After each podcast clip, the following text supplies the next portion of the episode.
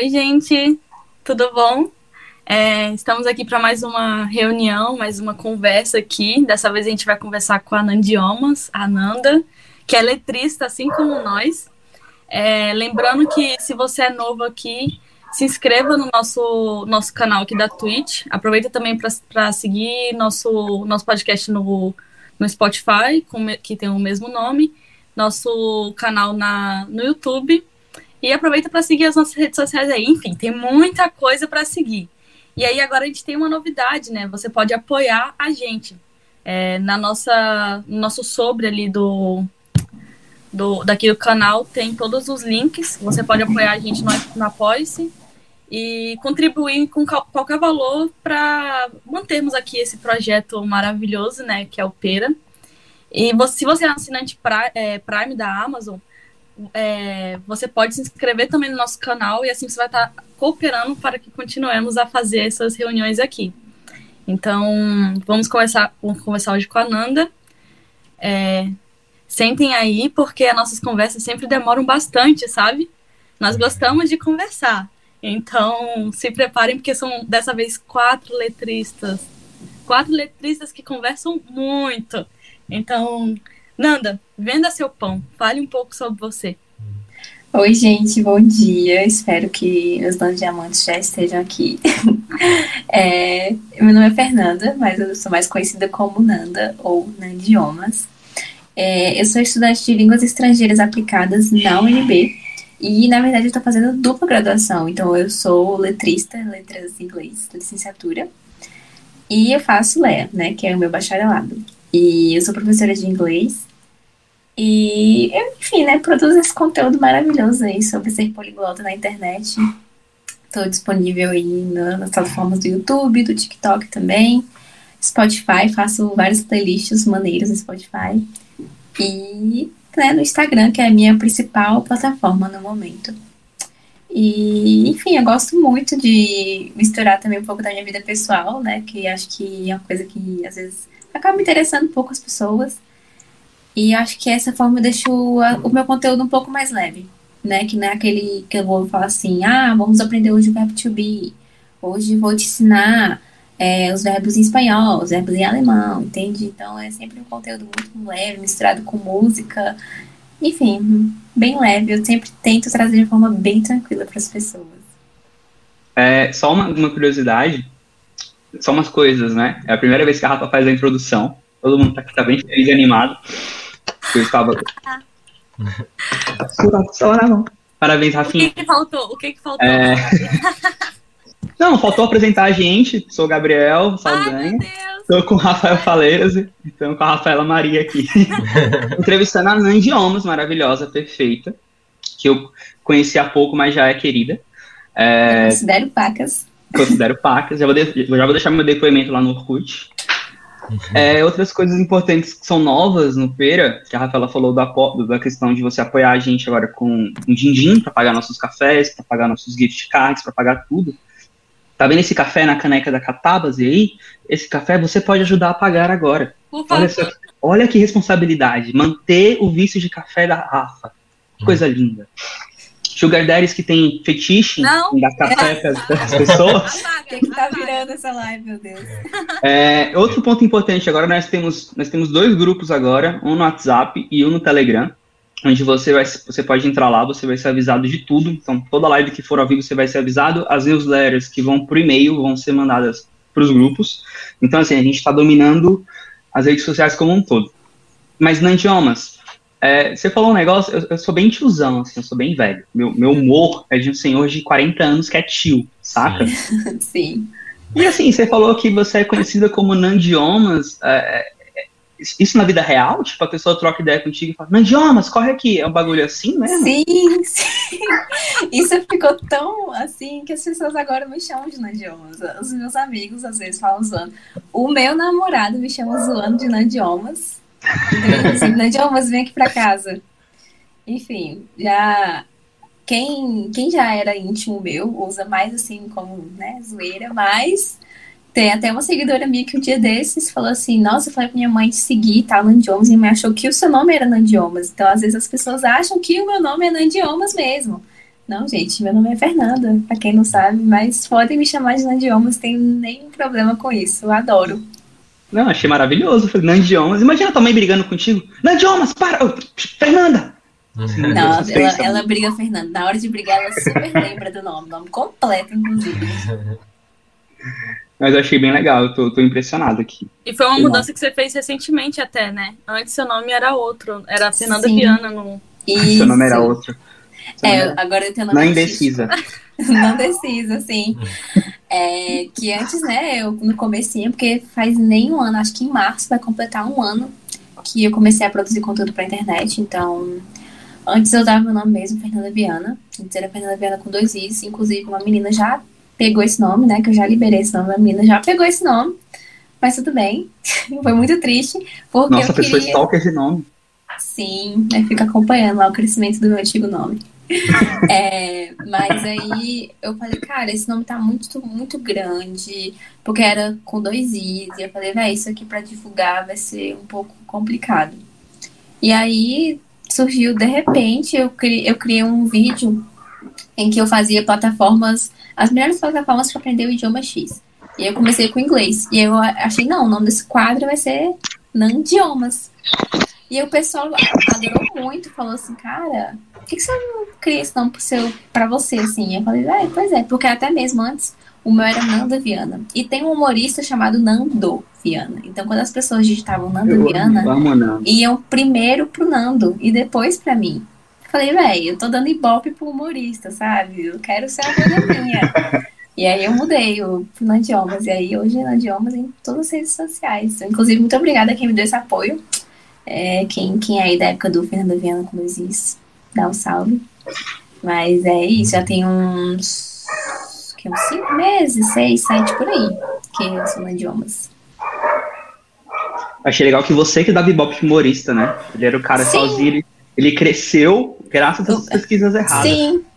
Ele tem um milhão lá de inscritos, mas foi por conta minha, sim, com certeza. Eu que ajudei. É, é, outra coisa também é que se eu tiver errado, você me corrige, mas você começou a, a, a, produzir conteúdo justamente no período de pandemia. Foi assim o teu, o teu início, né? Teu gancho. E foi a mesma coisa comigo. Eu lembro que a gente começou na mesma época ali. Foi. E com Catabas.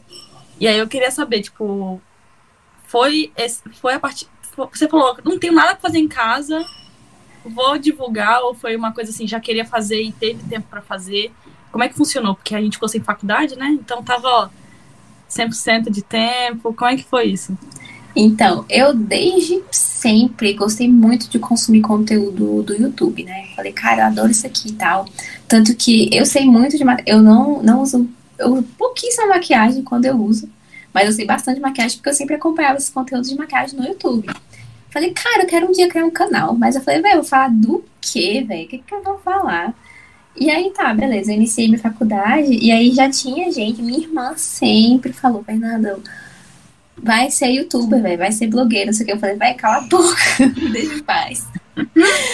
aí é, chegou o período de pandemia e muita gente, né, por estar meio assim parado, falou assim, ah, eu quero aprender um idioma, aproveitar esse, esse período, né, para aprender o idioma. E aí sempre veio muita gente perguntando para mim, indicação e tal. Eu falei, vai, como tá muita gente perguntando, eu vou fazer aqui um stories, tipo assim, só um storyzinho mesmo falando e tal, do que eu mais gosto, das plataformas que eu gosto e tudo mais. E aí aquilo ali foi surgindo mais demanda e pessoas gostaram e falaram que eu explicava bem, que eu tinha uma didática boa e que estavam interessados em consumir mais sobre aquilo. Aí eu falei, velho, eu quero. O que eu quero falar não cabe em, em 15 segundos de stories, eu quero falar bastante. Então eu falei, ah, velho, se eu criar um canal no YouTube, vocês se inscreveriam? Aí tive ajuda, sei lá, apoio de ali no momento de 15 amigos meus, e aí depois na internet coloquei aquela enquete, né? Que muitas pessoas votaram, fiquei muito feliz. Eu falei, velho, vou criar então. E aí foi, tipo, surgindo, assim, bem naturalmente, sabe? Não foi uma coisa que eu pensei, assim, sabe? De, tipo, assim, vou criar agora esses stories pra eu ser idiomas e não sei o que, sabe? Foi, tipo, assim, no intuito de realmente ajudar as pessoas. E acabou que deu certo, e aí depois eu vi que, como tinha muita demanda, eu falei, vai, então eu vou, vou fazer valer isso aqui, vou realmente, como é que fala? É. Em, investi nisso. Realmente investi nisso e aí agora, hoje em dia, eu, né, tô toda hora lá no Instagram, tô vendo TikTok, enfim, produzindo bastante conteúdo sobre isso. E é muito legal porque é legal e é confuso, né? Porque acaba sendo o meu hobby. Meu hobby é aprender idiomas.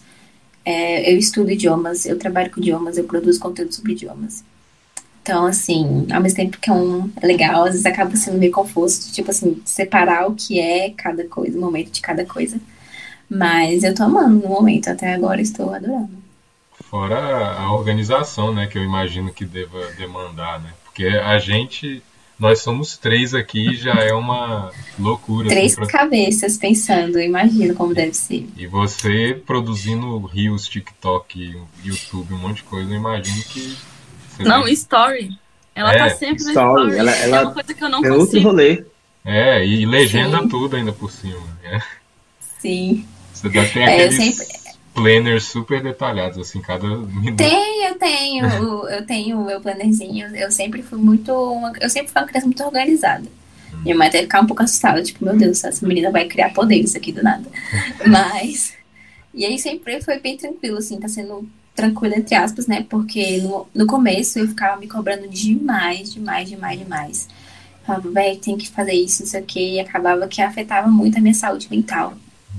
Até eu, é, eu e a Rafa, a gente participava de um grupo e a gente trocava ideias sobre isso, tipo assim, gente, tá tudo bem e tal, você produzir todo dia. Então, tá sendo meio que uma terapia pra mim, sabe? De, tipo assim, conhecer meus limites e falar que tá tudo bem, sabe? Mas é uma coisa que eu me empenho, que eu sou assim, bem determinada, então se eu quero fazer, eu vou lá e faço, mas mais tranquilo Você- agora. Você e a Rafa tinham grupos de criadores anônimos, é isso? Vocês ficavam, É. não, tudo bem. Por- só por hoje eu não vou criar um conteúdo. E tá tudo bem. É, criadores Era anônimos, tipo sim. isso. Era um grupo de mulheres, né? Pra se apoiarem no conteúdo. Então lá a gente tinha nutricionista, tinha arquiteta, Tinha fotógrafa, foto... É, tinha muito. Vários conteúdos tinha de assim. todos os ramos, todos os ramos, maquiagem, enfim, e foi bem legal que, né, eu e a Rafa a gente já se conhecia, mas acho que acho que esse grupo meio que fortaleceu um pouco a ligação que a gente tinha, foi bem legal. Hum. Mas é isso, enfim. Todo mundo lá da UNB? Não, era um grupo Não, aleatório, era assim. aleatório. Mulheres do Brasil. E aí, É tipo uma puxando a outra.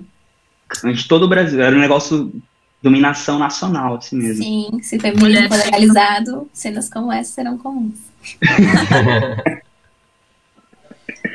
É, você foi pro. Eu, eu vi. Eu, eu conheci você, eu já te conhecia sem, sem você me conhecer. Essa é a definição de ser famosa. Parabéns. Nossa, você é um fã mesmo.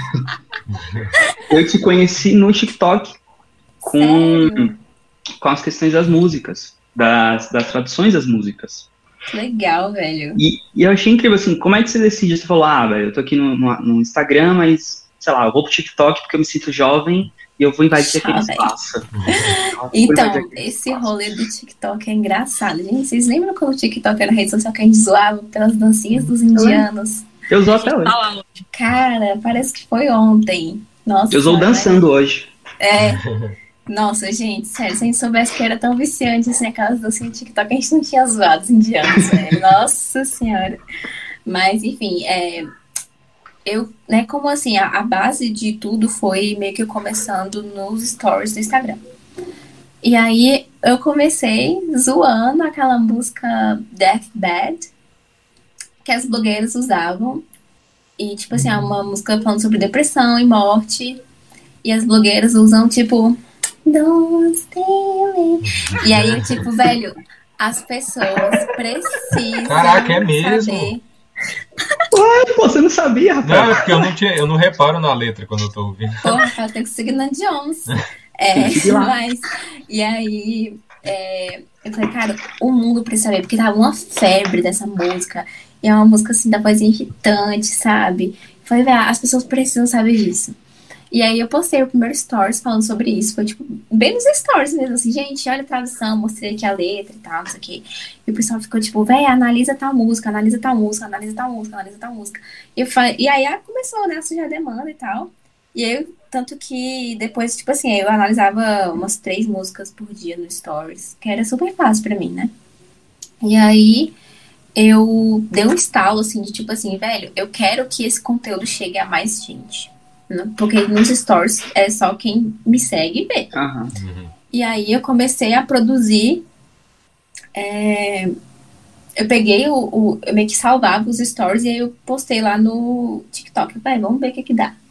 E aí não, não bombou, né? Porque eu era muito iniciante. Aí eu falei, velho, mas essa rede social aqui tem potencial, porque a maior, é igual você falou, ali só a maioria é jovem. E jovem, ele gosta de música, né? Conteúdo relacionado à música. E eu quero ensinar, eu quero ensinar de uma forma, né, que meu público é esse aqui mesmo. O que consome TikTok é o meu público. Então eu fui lá e aí comecei a postar no Reels e no TikTok, né? Quando surgiu o Reels, eu só meio que usava, eu uso o mesmo conteúdo e posto nos dois. E aí eu comecei a botar lá legendinha, não sei o que e tal, aprender um pouco mais sobre o TikTok. E eu fui lá e postei TikTok. Aí no meu primeiro, assim, bombou, tem 100 mil visualizações. ah, não sei se você, sei se você conheceu, foi pelo é, Soulja Boy. Tem um, um que é eu analisar a música do Soulja Boy. E aí lá foi, é, esse do Superman. E aí bombou. Eu falei, vai, vou fazer mais vezes. E aí comecei a fazer, fazer, fazer. Enfim, aí hoje é isso aí. Mas o intuito mesmo começou porque eu queria que alcançasse mais pessoas. Assim, resumindo. E E o? TikTok, ele tá, ele tá distribuindo conteúdo assim absurdamente, né? Você publica no Instagram. Tanto que o crescimento do TikTok ele é muito maior do que do Instagram. O Instagram é muito mais difícil. TikTok. TikTok tá sendo tão difícil. Instagram é né? muito mais difícil. É. Beijo, Zuki. Querendo comparecer aqui, tá convidado já. E você analisa TikTok é um- Aham. músicas em inglês até agora ou você já analisou de outras línguas? Então, ah, nos stories, antes eu já cheguei a analisar em francês. Analisei o hino da UEFA, que ele Ó. tem parte em inglês, alemão, francês. É. Acho que são, só- é, são esses três idiomas oficiais da UEFA. É, mas a maioria, assim, até agora eu tô analisando em inglês, mas eu pretendo, né, analisar mais músicas e tal, porque eu, eu gosto de analisar músicas que grande parte da população conheceu a música, ou pelo menos o toquezinho já ouviu alguma vez na vida, né, e sabe que é, o inglês, ele tem meio que essa dominância aí na parte das músicas, mas já analisei, sim, já analisei é, a música do Ratatouille, então, multilinguístico aí, meu conteúdo. Nanda, é, a gente tá falando aqui que você é poliglota, mas a gente não perguntou quais línguas você fala. Ah, sim. Então, as línguas que eu falo com segurança, tipo assim, vamos bater um papo aqui legal e dar minha opinião sobre as coisas, é português, inglês, espanhol e francês. E eu estudo, além dessas, eu estudo o italiano, estudo coreano, alemão, dinamarquês. É... Peraí, eu tenho que ter uma lista. Eu tenho minha listinha aqui, peraí, deixa eu pegar. Que eu me perco. Ó, dinamarquês, francês, inglês, espanhol, italiano, holandês, coreano, libras e alemão e português, né? Português eu, eu gosto de estudar porque a gente tem coisa na faculdade, tem que produzir é, aqueles artigos, né? Final, assim, do, da matéria, a gente sempre tem que produzir é, aqueles negócios lá, eu gosto de estudar português. E também na época eu tava sendo, até um momentinho atrás, eu tava sendo professora de reforço de português. E eu sempre amei português, né? Sempre amei. E aí, só que nessa eu tô meio que deixando ele um pouquinho de lado pra dar mais foco, por exemplo. Nesse mês eu tô focando muito no francês, né? Enfim, mas Ah, eu tento sempre estudar um por dia pra dar meio que atenção igual a todos, mas confesso que neste momento atual eu estou dando mais atenção ao francês. É, eu ia perguntar se você estuda mais, tipo, todos ao mesmo tempo, que- ou se você, tipo, vai por ondas, assim, sei lá, ah, esse mês eu vou estudar, mas você falou, né, que... É, e também depende muito do, da, de- da oferta que a UNB propõe, né? Porque É, o UNB ela dá a matéria que ela quer pra você, não que você precisa para se informar. Então, nesse, UNB. é, nesse semestre eu tô pegando. é, eu vou pegar 10 horas da semana só de francês. hum, Então, né, até mesmo combina meio com a demanda que eu tô tendo. Mas, enfim, eu, eu tento dar sempre atenção, assim, igual a todos, né? Um por dia. ah. Só, uma, só um comentário, um comentário de fã aqui. ela tem, ela tem, Rafael, ela, ela postou ontem nos stories dela. É, tem um... uma tabelinha com, com dias aí, ó. Caraca! Nossa, é outro Eu me senti mais burro quando eu li isso. É outro nível, cara. Eu me senti É. burro. Você podia É, fazer, por exemplo, hoje é dia 13, hoje eu estudo espanhol. você Viu, podia, velho? podia fazer um curso de organização, olha aí. É, inclusive, aproveitar aqui isso deixa, Ah. que vou vender. É, porque agora eu, né, eu já eu sou professora, mas eu percebi que eu não tenho muito tempo para ser professora particular, né? Porque eu já fui professora particular. Até, até então eu estou sendo professora é, carteira assinada numa empresa. E aí eu percebi que eu não tenho tempo de montar aula. Eu gosto muito de dar aula, eu gosto muito de ensinar, mas aquela parte de montar exercício, corrigir exercício, montar aula para aluno, né? Porque eu gosto sempre de montar aulas bem personalizadas. Eu não gosto de, tipo assim, montar a mesma coisa para todo mundo, né? até porque cada um tem o seu nível. Então, é, agora eu não tô mais é, sendo professora particular. O que eu tô fazendo é vendendo cronograma. Então, porque eu, né, sou uma pessoa mega organizada, então organizar cronograma para mim é terapia.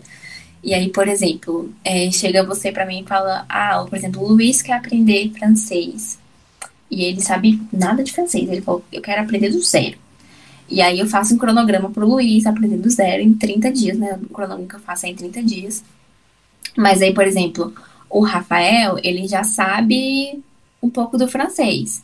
Mas ele quer dar continuidade dos estudos. Aí é outro cronograma personalizado pro Rafael. Aí o Rafael, por exemplo, vai fazer intercâmbio. Ele quer francês para intercâmbio. Já o Luiz, ele quer porque ele vai fazer, sei lá. Enfim, curiosidade de aprender francês. Eu assisti Então- em Paris eu quero me sentir a é, Emily. exatamente. E aí, então, tipo assim, eu, eu acho que eu me dou muito melhor organizando essas coisas, de tipo assim, recomendando as plataformas e tal, do que sendo professora. Eu- Não é, não é porque eu não gosto, é porque eu não tenho tempo de montar uma aula personalizada para cada pessoa, né? Porque até então eu ainda sou estudante, mas, né, quando eu me formar, a gente vê o que, que vai dar, né? Se Eu acho, eu acho legal é, duas coisas, du- duas coisas. Desculpa, gente, eu tô interrompendo muito. é Não, tem, pode tipo, falar, pode É falar. porque você chegou, num, você chegou num dia muito feliz pra gente, né? Porque essa semana a gente conseguiu muita coisa na Twitch. E você é a primeira convidada que a gente tá, tá entrevistando com muita coisa nova na Twitch. Então, assim, a gente tem na Twitch agora a questão dos pontos. Tem vários cachorros aqui se matando. É, que são os pontos que a pessoa ganha enquanto ela assiste a Twitch, ela ganha os pontos, ela pode resgatar por algumas coisas. Por emote, pode destacar mensagem. E aí uma dessas pessoas, uma dessas opções é beber água. Que eu coloquei lá como teste e não tirei. Desculpa. E ainda está lá. Então, quando a pessoa resgata esses pontos, a gente bebe água. Ô, louco. Caraca, ai, então tá bom. É, Bom, desculpa aí. Sau- Saudável. Mas então, não necessariamente você tem que saber o idioma para indicar esse cronograma para a pessoa. Por exemplo, vamos supor, isso é algo que eu pediria. Eu quero um cronograma, por Manda favor, mensagem depois da Twitch. para aprender japonês para assistir anime sem legenda. É, Ah, não, Você- aí você eu não consigo. Não, eu não, eu não consigo. Porque, né, eu, eu gosto de É. passar coisas que eu já testei, que eu, né, inclusive coisas que eu uso, ou que eu indico, eu uso. Então, eu uso as plataformas e tal pra estudar. Então, assim, é só para só pros 10, só, só pros 10. Puta humilde. É, pros 10 eu consigo te indicar. Não Ah, pro tá. japonês, não pro chinês, por exemplo. Ontem eu tava assistindo uma aulinha introdutória de, de mandarim. Falei, não, vamos com calma. Né? Vamos pro, peguei- primeiro pegar ali o coreano e tal, depois a gente vai pro mandarim. Uhum. Mas enfim, não, não, eu não. Eu até poderia pesquisar, mas aí eu acharia que eu estaria meio que roubando, sabe? Eu não sei, eu gosto de ser uma pessoa Ah, justa e é. honesta, assim como era Jesus. Não, pois é, eu.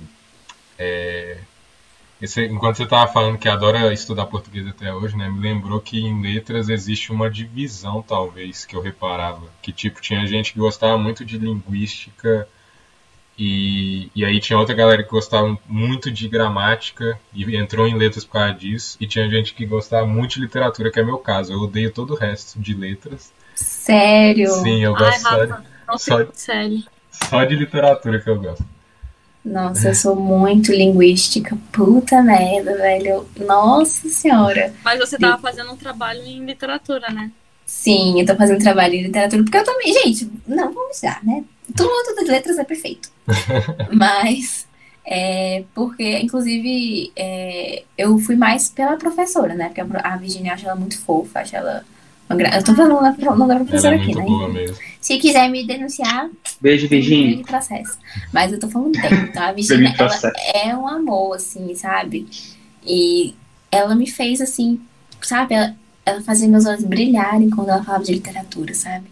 Hum. Então eu falei, véi, eu quero ter essa mulher, assim, todos os dias da minha vida. Eu falo, me ensine, me, me guie, sabe? E eu tô fazendo um PIBIC agora, né? Um projeto de iniciação científica sobre literatura. Mas o meu amor mesmo, eu, quero, eu pretendo um dia fazer, não sei, pós e mestrado mesmo na área de linguística, né? Que é, que é bem mais legal, de, de se Você também prefere Ah, linguística? Jogando shade aqui é bem mais legal que a literatura. É muito de engraçado a Deus. nossa divisão. O, o, o Saldanha, ele tá mais pra linguística. Aí o Rafa, ele é da literatura, só que ele tá trabalhando com tradução agora. E, e eu também sou de literatura, só que eu gosto muito de linguística também. Aí fica nessa assim de cada um tem seu fa- favorito. Só que atualmente, e é uma coisa também que eu vou puxar aqui pra você, letras é um curso que eu acho que tem pouquíssima mudança. Você olha a grade curricular, você olha é, o, o próprio trabalho do, da pessoa que se forma em letras, é, são trabalhos muito conservadores e muito pouco pouco flexíveis, eu Tipo, diria. já previsíveis, né? É.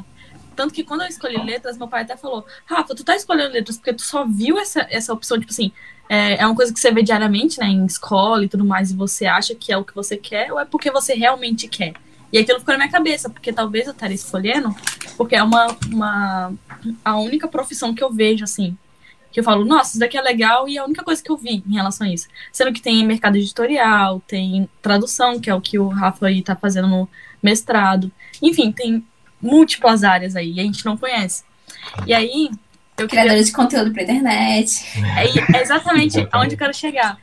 Eu, depois que eu entrei na internet, nessa pandemia, eu tô meio que deixando um pouco a parte previsível de letras e eu decidi, falei assim, não, cara, eu vou focar nessa parte de... É, essa parte, eu diria até que democrática, né? É, da internet, de trazer literatura de uma forma muito mais acessível, muito mais divertida, muito mais fácil. É, principalmente a brasileira. Cê- todo mundo aqui sabe que meu foco sempre foi a brasileira, né? Sim, inclusive eu adoro aquela sessão que você faz de filmes. Eu Ah, adoro. Eu Não, adoro. Os cinéfilos choram, porque eu, não, eu, eu nem sei nada de cinema, tá ligado? Eu só indico ali e falo, ah, assistam. Tem, existe uma adaptação, Tommy. É, Adoro. e aí, eu queria saber, você, assim como eu, tá começando a largar um pouco aquela ideia de, hum, quero ser professora, quero ser, quero ficar numa escolinha a minha vida toda, quero receber aqueles meus dois mil reais pra bancar tudo que eu tenho que fazer na minha vida, ou você tá começando a abrir os olhos para essa área de, de letras na internet, assim, abrir espaço para literatura, para linguística, né, que é a área que eu acho que você mais atua, na internet. Qual, é a sua visão em relação a isso? Então, você pegou exatamente no momento de transição, né? Porque meu sonho desde criança, gente, eu brincava de ser professora, eu queria muito ser professora. E aí eu, tanto que em Lé ele é bacharelado, né? E eu faço letras em inglês, licenciatura para ser professora, né? Mas depois que eu comecei a crescer na internet, comecei a ficar igual a você, tipo, hum, talvez, né? Porque também o Lé tem muito isso da tecnologia, né? O Lé, pelo menos o de Brasília. O Lé, ele existe em vários lugares, mas o de Brasília, ele tem um foco muito grande em atrelar a linguística com a tecnologia, assim, é, é bem forte. E aí, quando você pensa em linguística à tecnologia, a gente tem aula de programação, a gente tem aula de legendagem, a gente tem aula, né? É como se a gente estivesse no backstage, assim, sabe? O que acontece por trás das câmeras, né? E aí eu venho pra esse lado que eu sou a estrela, entendeu? Do meu show. E aí é, é, uma, é uma conexão da internet com a língua que não é, acho que é uma forma tão assim que a gente pensa que é tão previsível. Como, por exemplo, a gente tem aula de criação de site e de é, audiovisual e tudo mais.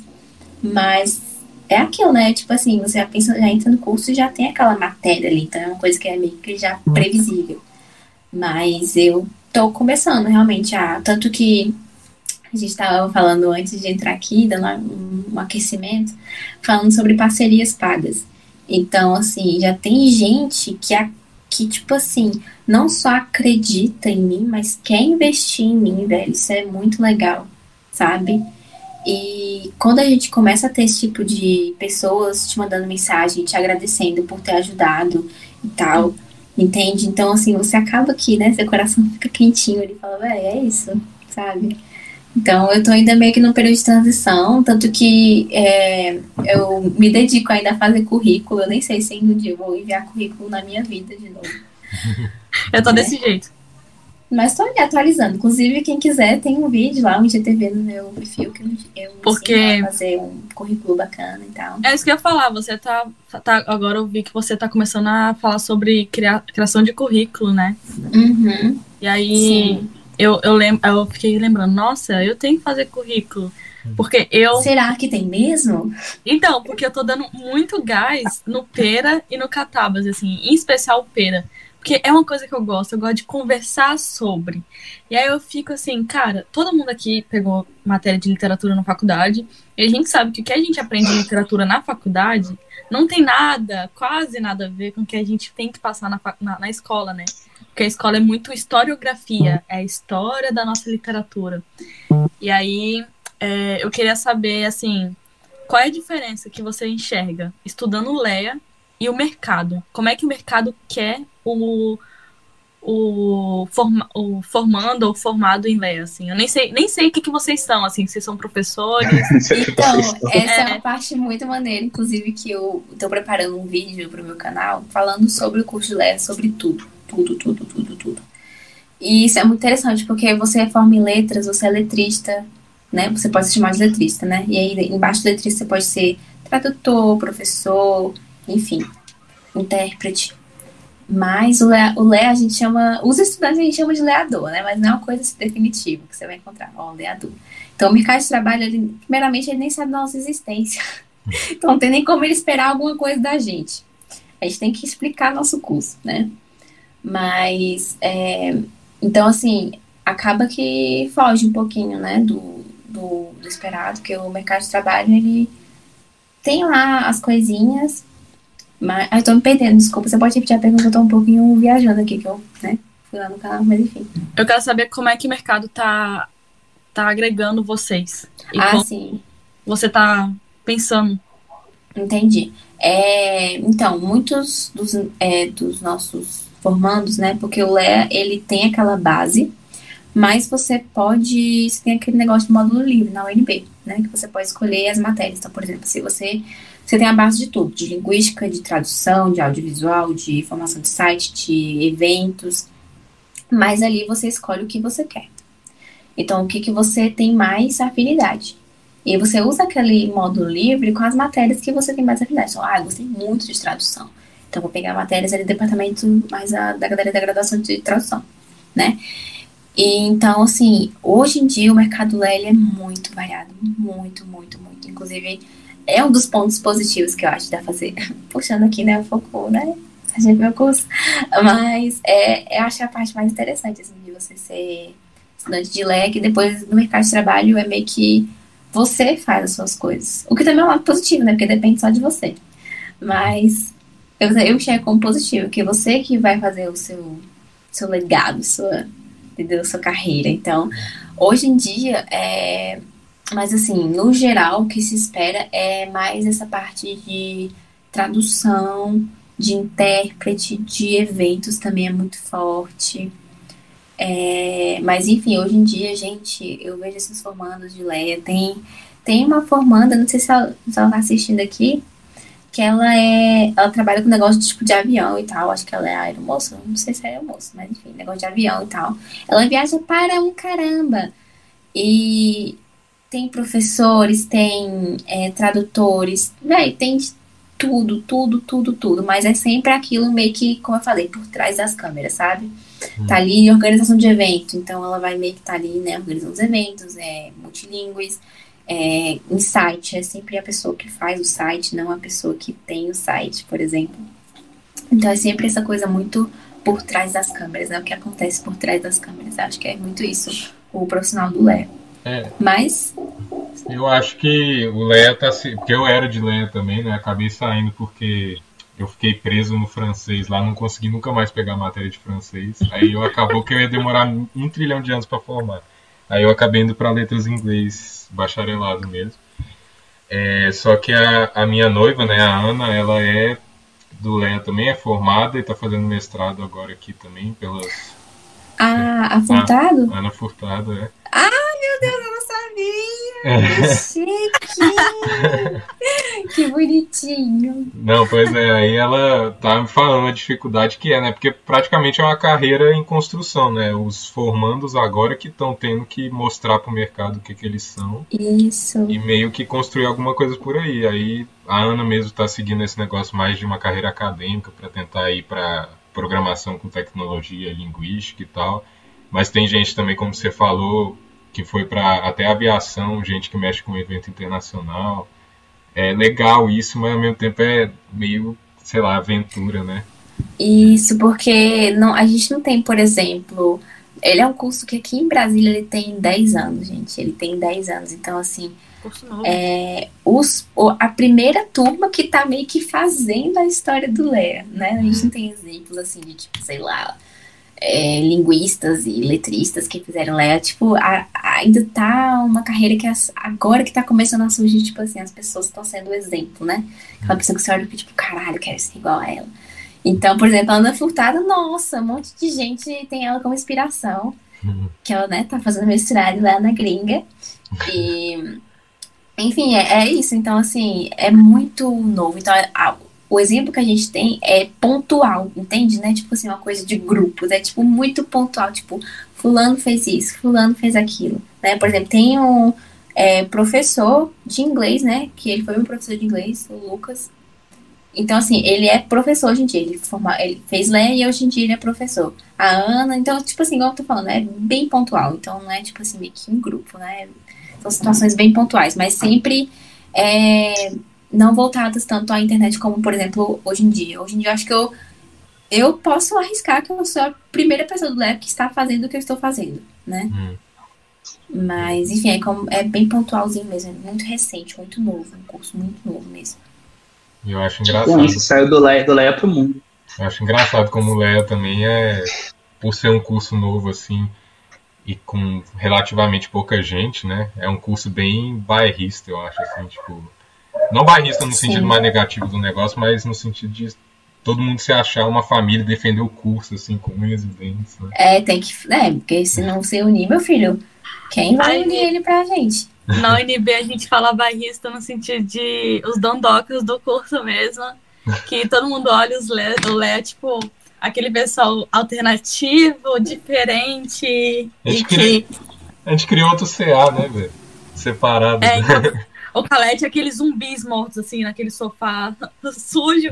E aí o Leto, o pessoal chique, que parece que tá flutuando, assim, com uma nuvem embaixo nos pés, sabe? Gente, o pessoal fica falando, ah, às vezes tem essas rixazinhas, né, de tipo assim, ai, porque, né, o pessoal é metido, tipo, velho, às vezes eu olho, eu fico, velho, eu às vezes, a gente poderia comparar muito o ego do, do hétero estudante de direito com o ego do estudante poliglota do Leia, porque, assim, tem casos e casos, né? Tem casos de gente que se acha melhor, assim, que todo mundo porque é, fala três línguas, né? Tanto que o nosso hino tem um pouco disso quando a gente estava cantando nos calores e tal.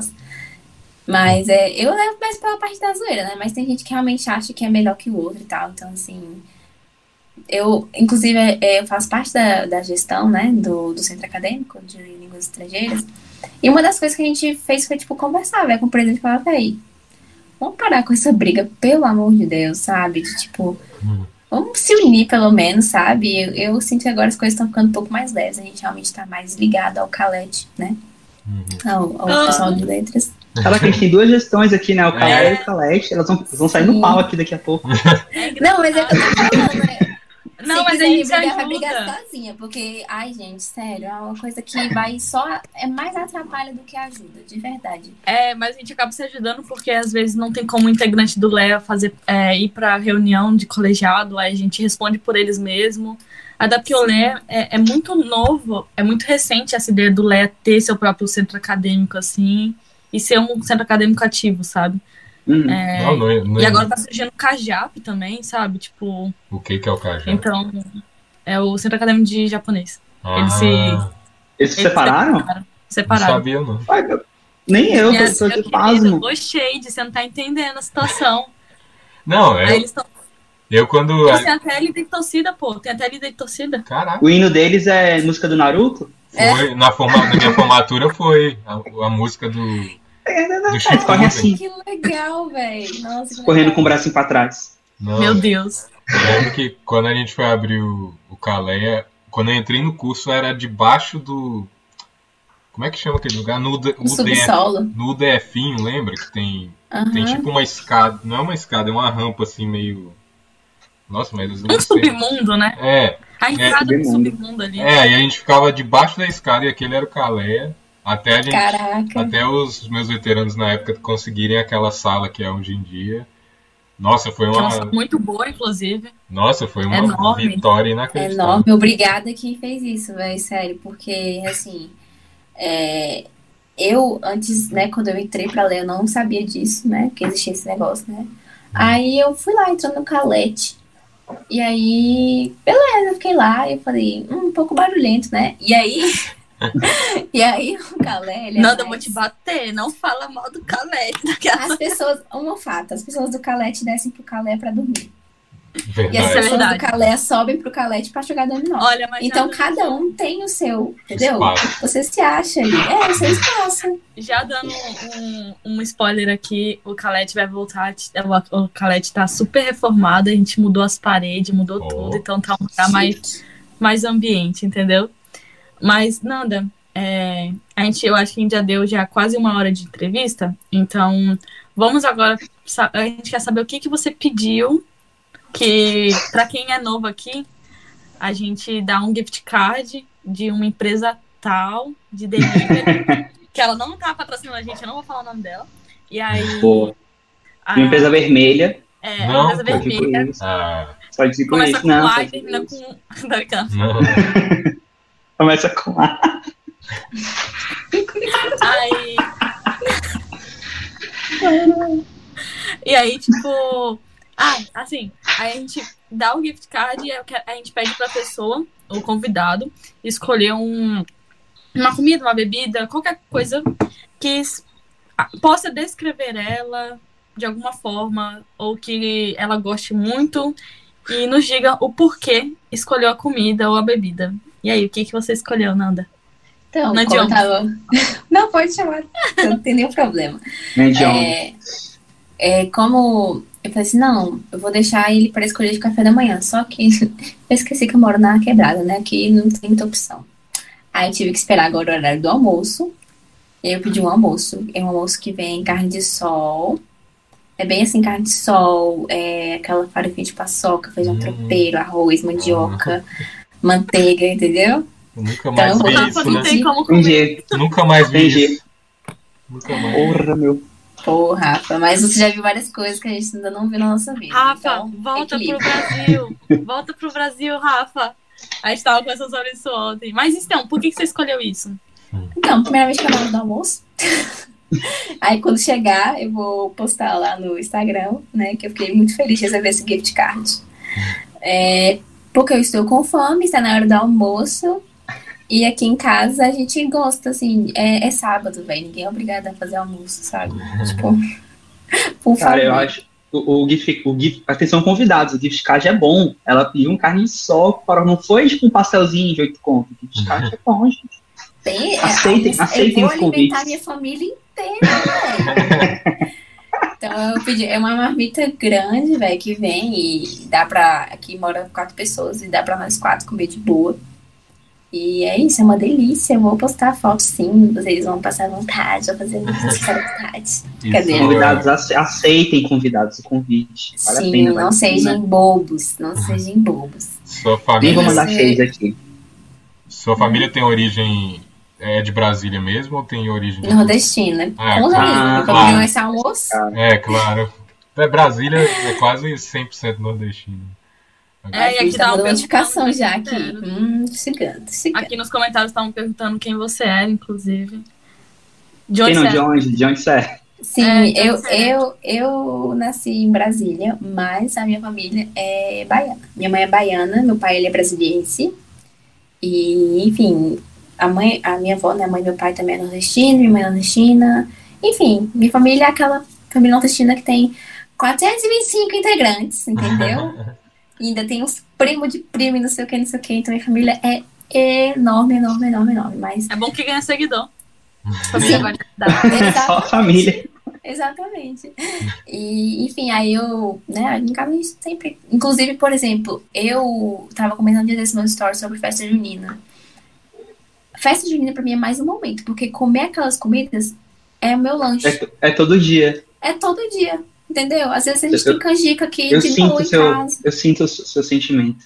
Pois é, tipo, É, tem canjica aqui pipoca, em se deixar, eu faço todo dia aqui em casa pipoca. Todo dia eu faço.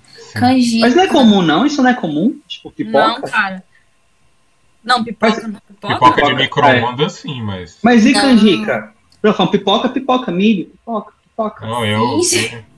Eu. Não é uma, comum? uma vez, o Saldanha, você não lembra disso? Uma vez você foi me ligar à noite, alguma coisa assim. Eu falei, peraí, tô fazendo canjica. É normal pra Ah, sim, também. mas. Ah, é, eu tô tipo assim, ela, ela tá falando que é estranho, eu tô, caraca, mas eu como canjica todo dia, tipo, toda É, semana. tipo, canjica É, aqui não, em mas casa é... é- nosso café da manhã, sabe? Aqui é mais janta. A gente pode. Não jantar, mas tipo, sabe, antes de dormir, tomar aquele. Antes de dormir, Nossa. tipo, a canjiquinha assim. É, exatamente. Mas enfim, aí a gente tem lanche, é, milho, milho assado. Sim, É, Então, cachorro quente, todas aquelas comidas é normal pra mim. Entende? Então, assim, eu não como só na festa junina. Pra mim, como eu falei, festa junina é mais um momento, né?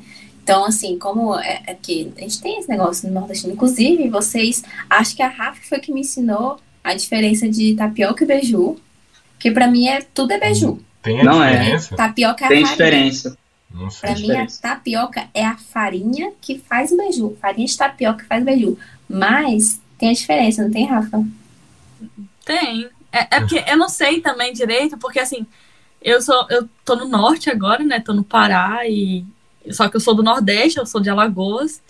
Só que eu nunca morei em Alagoas de fato, eu morei em Recife, então tipo, é uma mistureba. E aí eu sempre falei beiju, porque beiju é paraense daqui, né? Só e é aquele que a gente só faz com manteiga, enrolazinho. Ah, Mas sim. é o, é o produto mesmo. O beiju seria aquela massa mesmo, com goma e tudo. É a goma. Minha avó chama de goma, por exemplo. E a tapioca não. Tapioca é, é mais do Nordeste lá. Eu não sei explicar direito também. Eu acho que. Falaram uma vez que é a diferença é que uma é recheada e a outra não é. É, O que- tapioca é aquela recheada. Ah. beiju Só, só vou, vou invadir meu lugar de fala aqui, porque como nordestino eu mesmo, e, e minha avó é paraense, e meu avô é carioca, tipo assim, a acho que em Brasília ninguém nasceu, minha família toda, eu acho que a primeira geração de brasilienses começou em 2000, de, de, de brasilienses aqui. Eu mesma sou da minha família, que eu nasci minha É a parte da família que a gente exclui, tô brincando.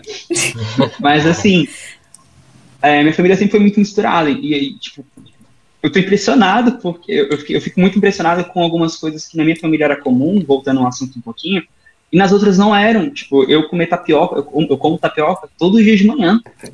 Minha avó faz tapioquinha todos os dias de manhã pra gente aqui em casa. Tipo, era o comum. E aí meus amigos não comiam isso, não sabiam o que era. É acarajé, maniçoba, Cuscuz. Maniçoba, meu cuscuz, Deus. Maniçoba. vatapá, açaí, açaí mesmo, não foi aquele açaí líquidozinho de Brasília, açaí a, a- é aquele grosso de pôr farinha pra comer com farinha. Nossa, que isso? Paraense com come... peixe frito, Rafa. É, Que- pô, é outro rolê açaí, fi. Açaí não é esse negócio Açaí é, essa botinha, não. Esse a Açaí- polpa É, que vocês O compram, açaí, não. ele não é doce. Você- A gente come com peixe frito aqui no norte. Caraca, que viagem. No prato, velho, tipo, no prato de comida. É, isso já é ouvi falar bom. disso mesmo. É muito bom. E coisas assim, aí tipo a tapioca e o beiju, aí agora eu vou, vou igual a Rafa, né? Eu vou entrar aqui num terreno que não é muito meu domínio. Eu aprendi que a tapioca, ela é a mais, ela é mais molinha, quando Uhum. feita é aquela mais molinha, e o beiju é aquele durinho, que você que, que meio que quebra. Você molha né? no café pra Bem, ficar molinha. É, que quebra. E a tapioca é aquele mais molinho, tal, que os índios faziam. Aqui no Cara, eu norte, lembro. Pode falar. aqui no norte é mais forte o beiju. A Sim. tapioca aqui não tem muito poder, não. Aí tem- então Não tem muito aqui. poder. É. Tem, uns- tem as gangues assim. Não, é porque lá em Ela não tem lugar de fala aqui. É que lá em Recife fica uma barraquinha em cada esquina vendendo tapioca no final de tarde. E aqui não, aqui beiju é forte. Só que aí aqui beiju é de manhã e a final de tarde é o açaizão com farinha. É bom.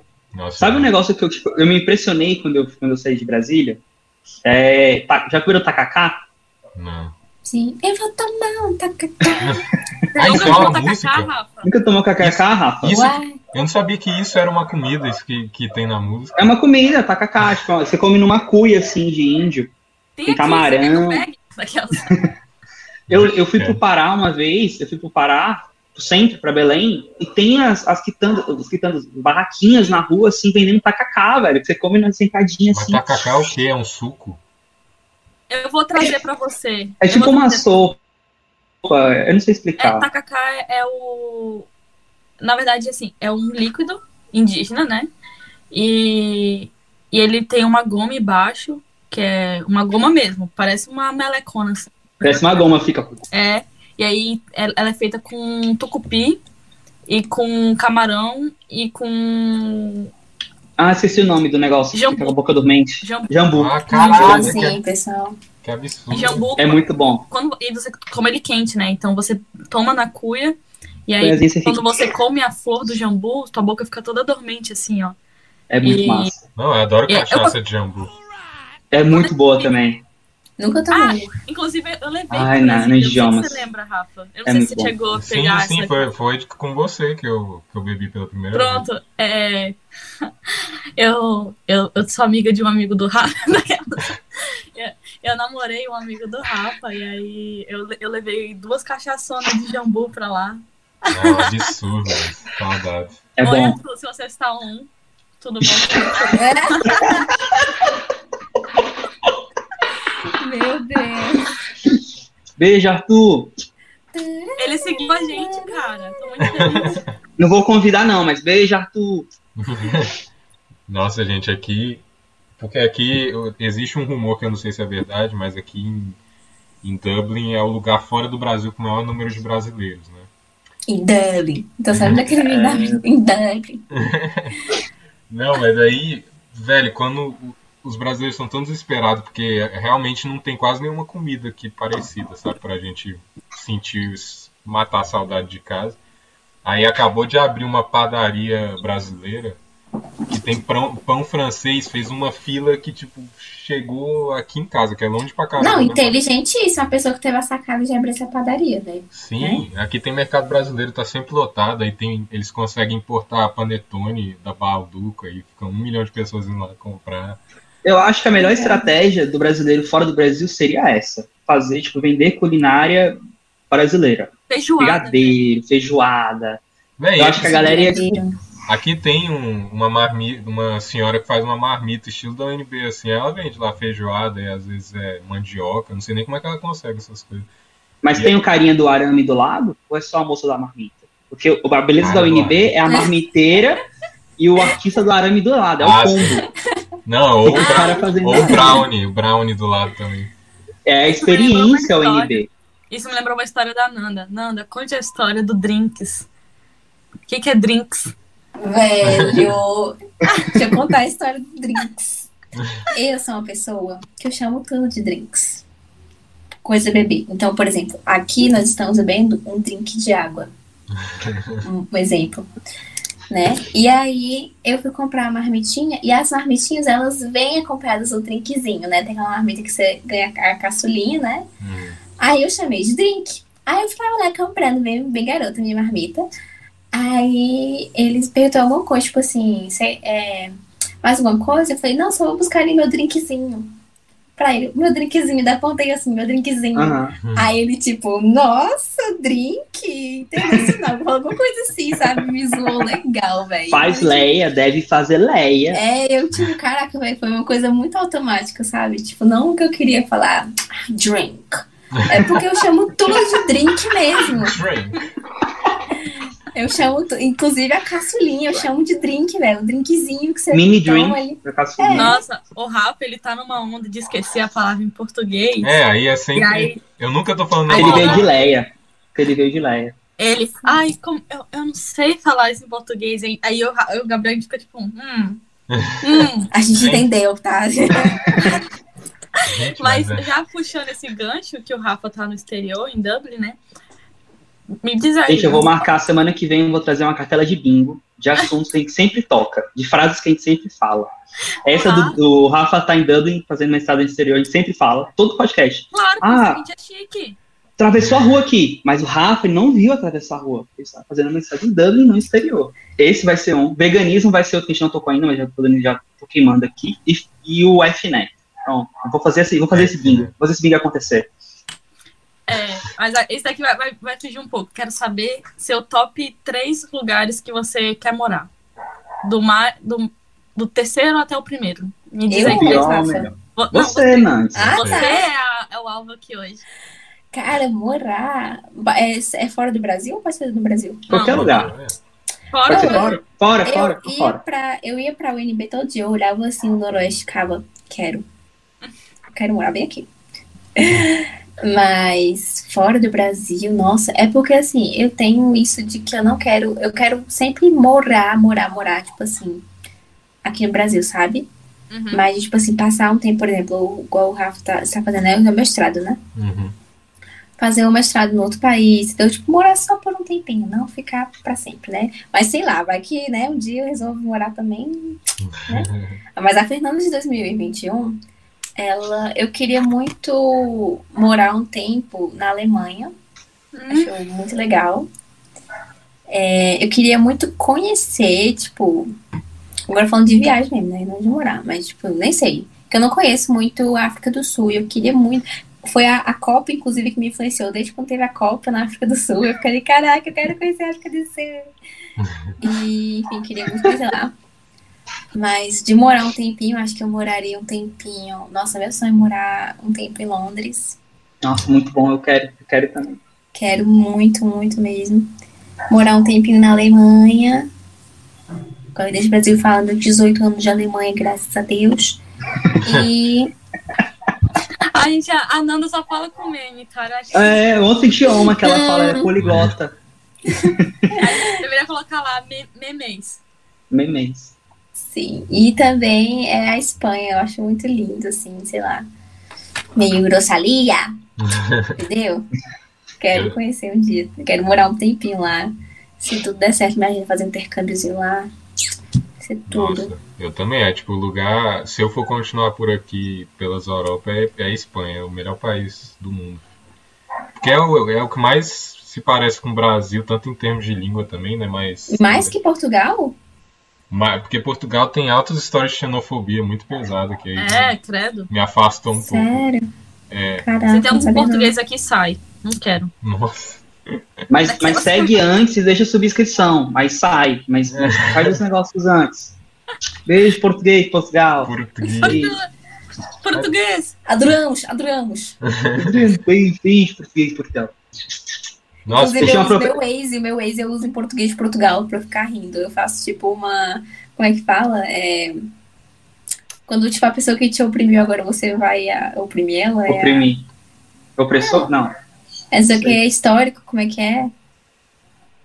Vingança Ah, histórica. não sei. É, reparação. Isso, reparação, Reparação histórica. histórica. A reparação histórica que eu faço é botar o Waze em português de Portugal. E aí ele fala as coisinhas vir à direita. E aí eu fico rindo, eu fico, "Ah, não pra lá. E é isso, eu faço reparação histórica assim. Beijo, português. Beijo, beijo. E Nanda, você disse que você, na nossa conversa prévia, né, assim, tá ao vivo, você falou que você é fã do Machado de Assis. O que Sim. é uma coisa muito complicada, porque... Antes tinha até uma fotinha dele ali na minha parede. Vixe, vai ter esse assunto aqui. Ó o bingo, ó o bingo. Cadê o bingo? É, Ó o bingo. Moleque, eu vou fazer esse bingo, velho. Aqui Eu o vou fazer post-it esse bingo. aqui. Tô perdendo se dinheiro. encontrar, e aí eu me identifico muito contigo, porque eu comecei a, no mundo literário por Machado de Assis. Eu também. Eu comecei.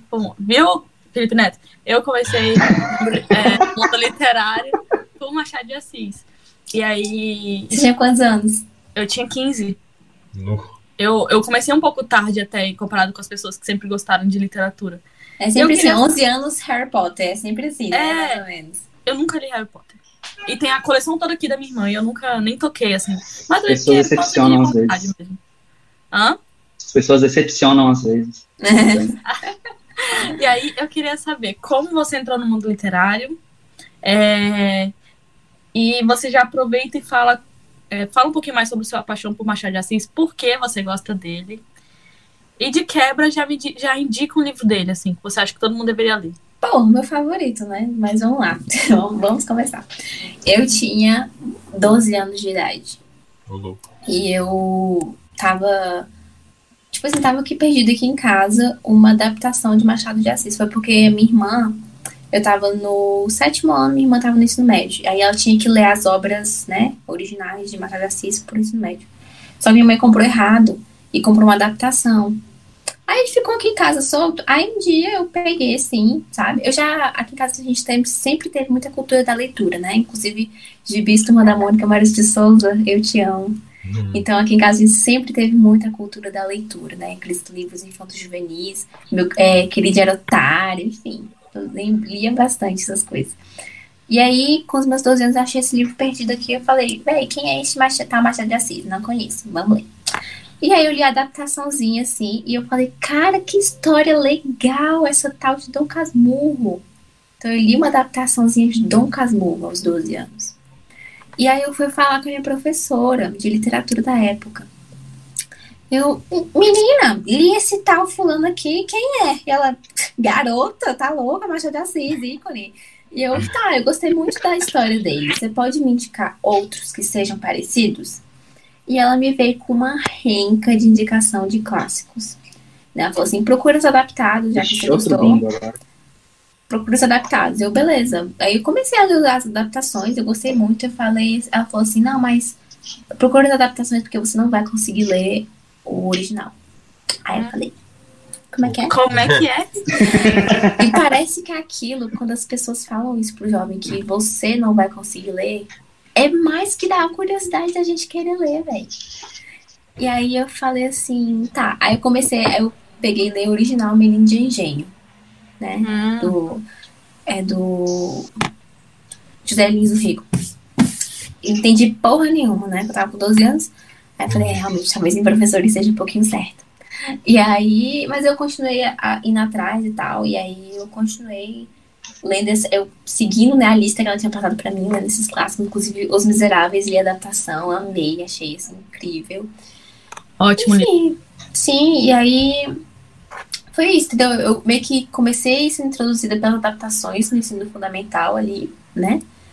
E aí depois no ensino médio, quando meio que era pra eu ler mesmo, eu falei, véi, de boas, porque eu já tenho meio que essa bagagem das adaptações no ensino fundamental. E no ensino médio eu lia, né?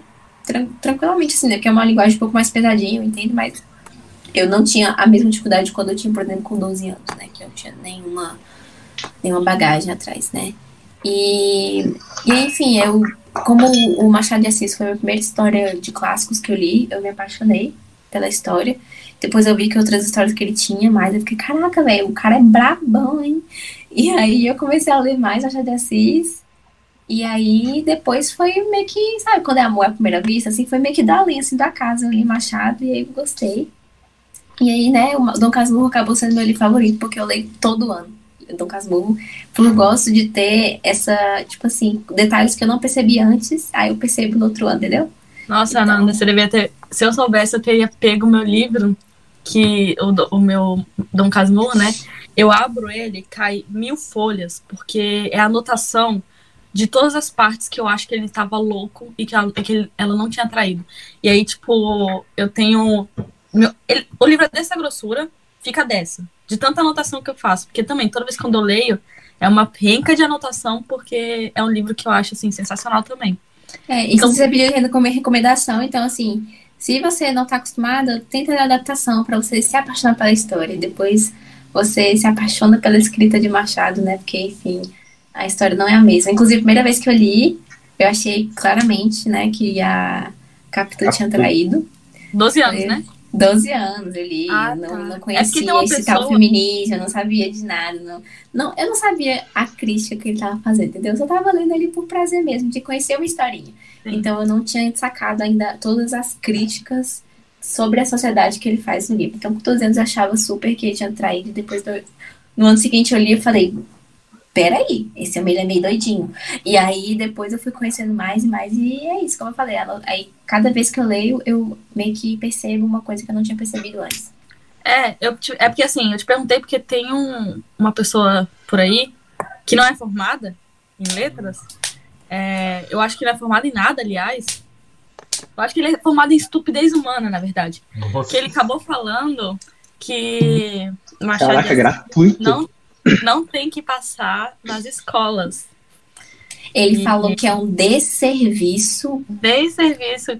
Tem que passar o que? O livro dele, que é super bem feito? Super, sabe? Tipo... Não, assim, eu entendo super porque, assim, ele meio que conseguiu bombar. Ele já era uma pessoa bombada antes da internet, inclusive. Quando eu assisti o YouTube, até que eu falei, né, que eu gostava muito de assistir YouTube, ele tinha lá a sua fama. E aí ele conseguiu bombar muito mais por conta do público dele, que é criança. Então, assim, uhum. eu super respeito, sabe? Tipo assim, a pessoa que pode ver o meu conteúdo, assim, por exemplo, é, não tô falando que é uma realidade, não sei, né? Por exemplo, o Rafa, ele faz mestrado e tal, e às vezes ele pode gerar meu conteúdo, que meu conteúdo é realmente mais voltado para quem é tipo da minha idade, entendeu? Tá ali, ensino médio, começando, a graduação, então é uma linguagem, assim, que eu falo para esse tipo de pessoa.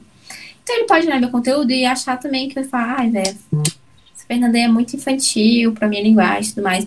E assim, eu entendo essa questão, né, falando do trabalho dele em si. Ele criou aquele livrinho dele porque pro público dele, que é o público infantil, né? Hum. Beleza. Hum. Ele tem o público dele. Mas eu odiei essa opinião dele. Achei um desserviço a opinião dele. Porque o que eu vi muito nos comentários?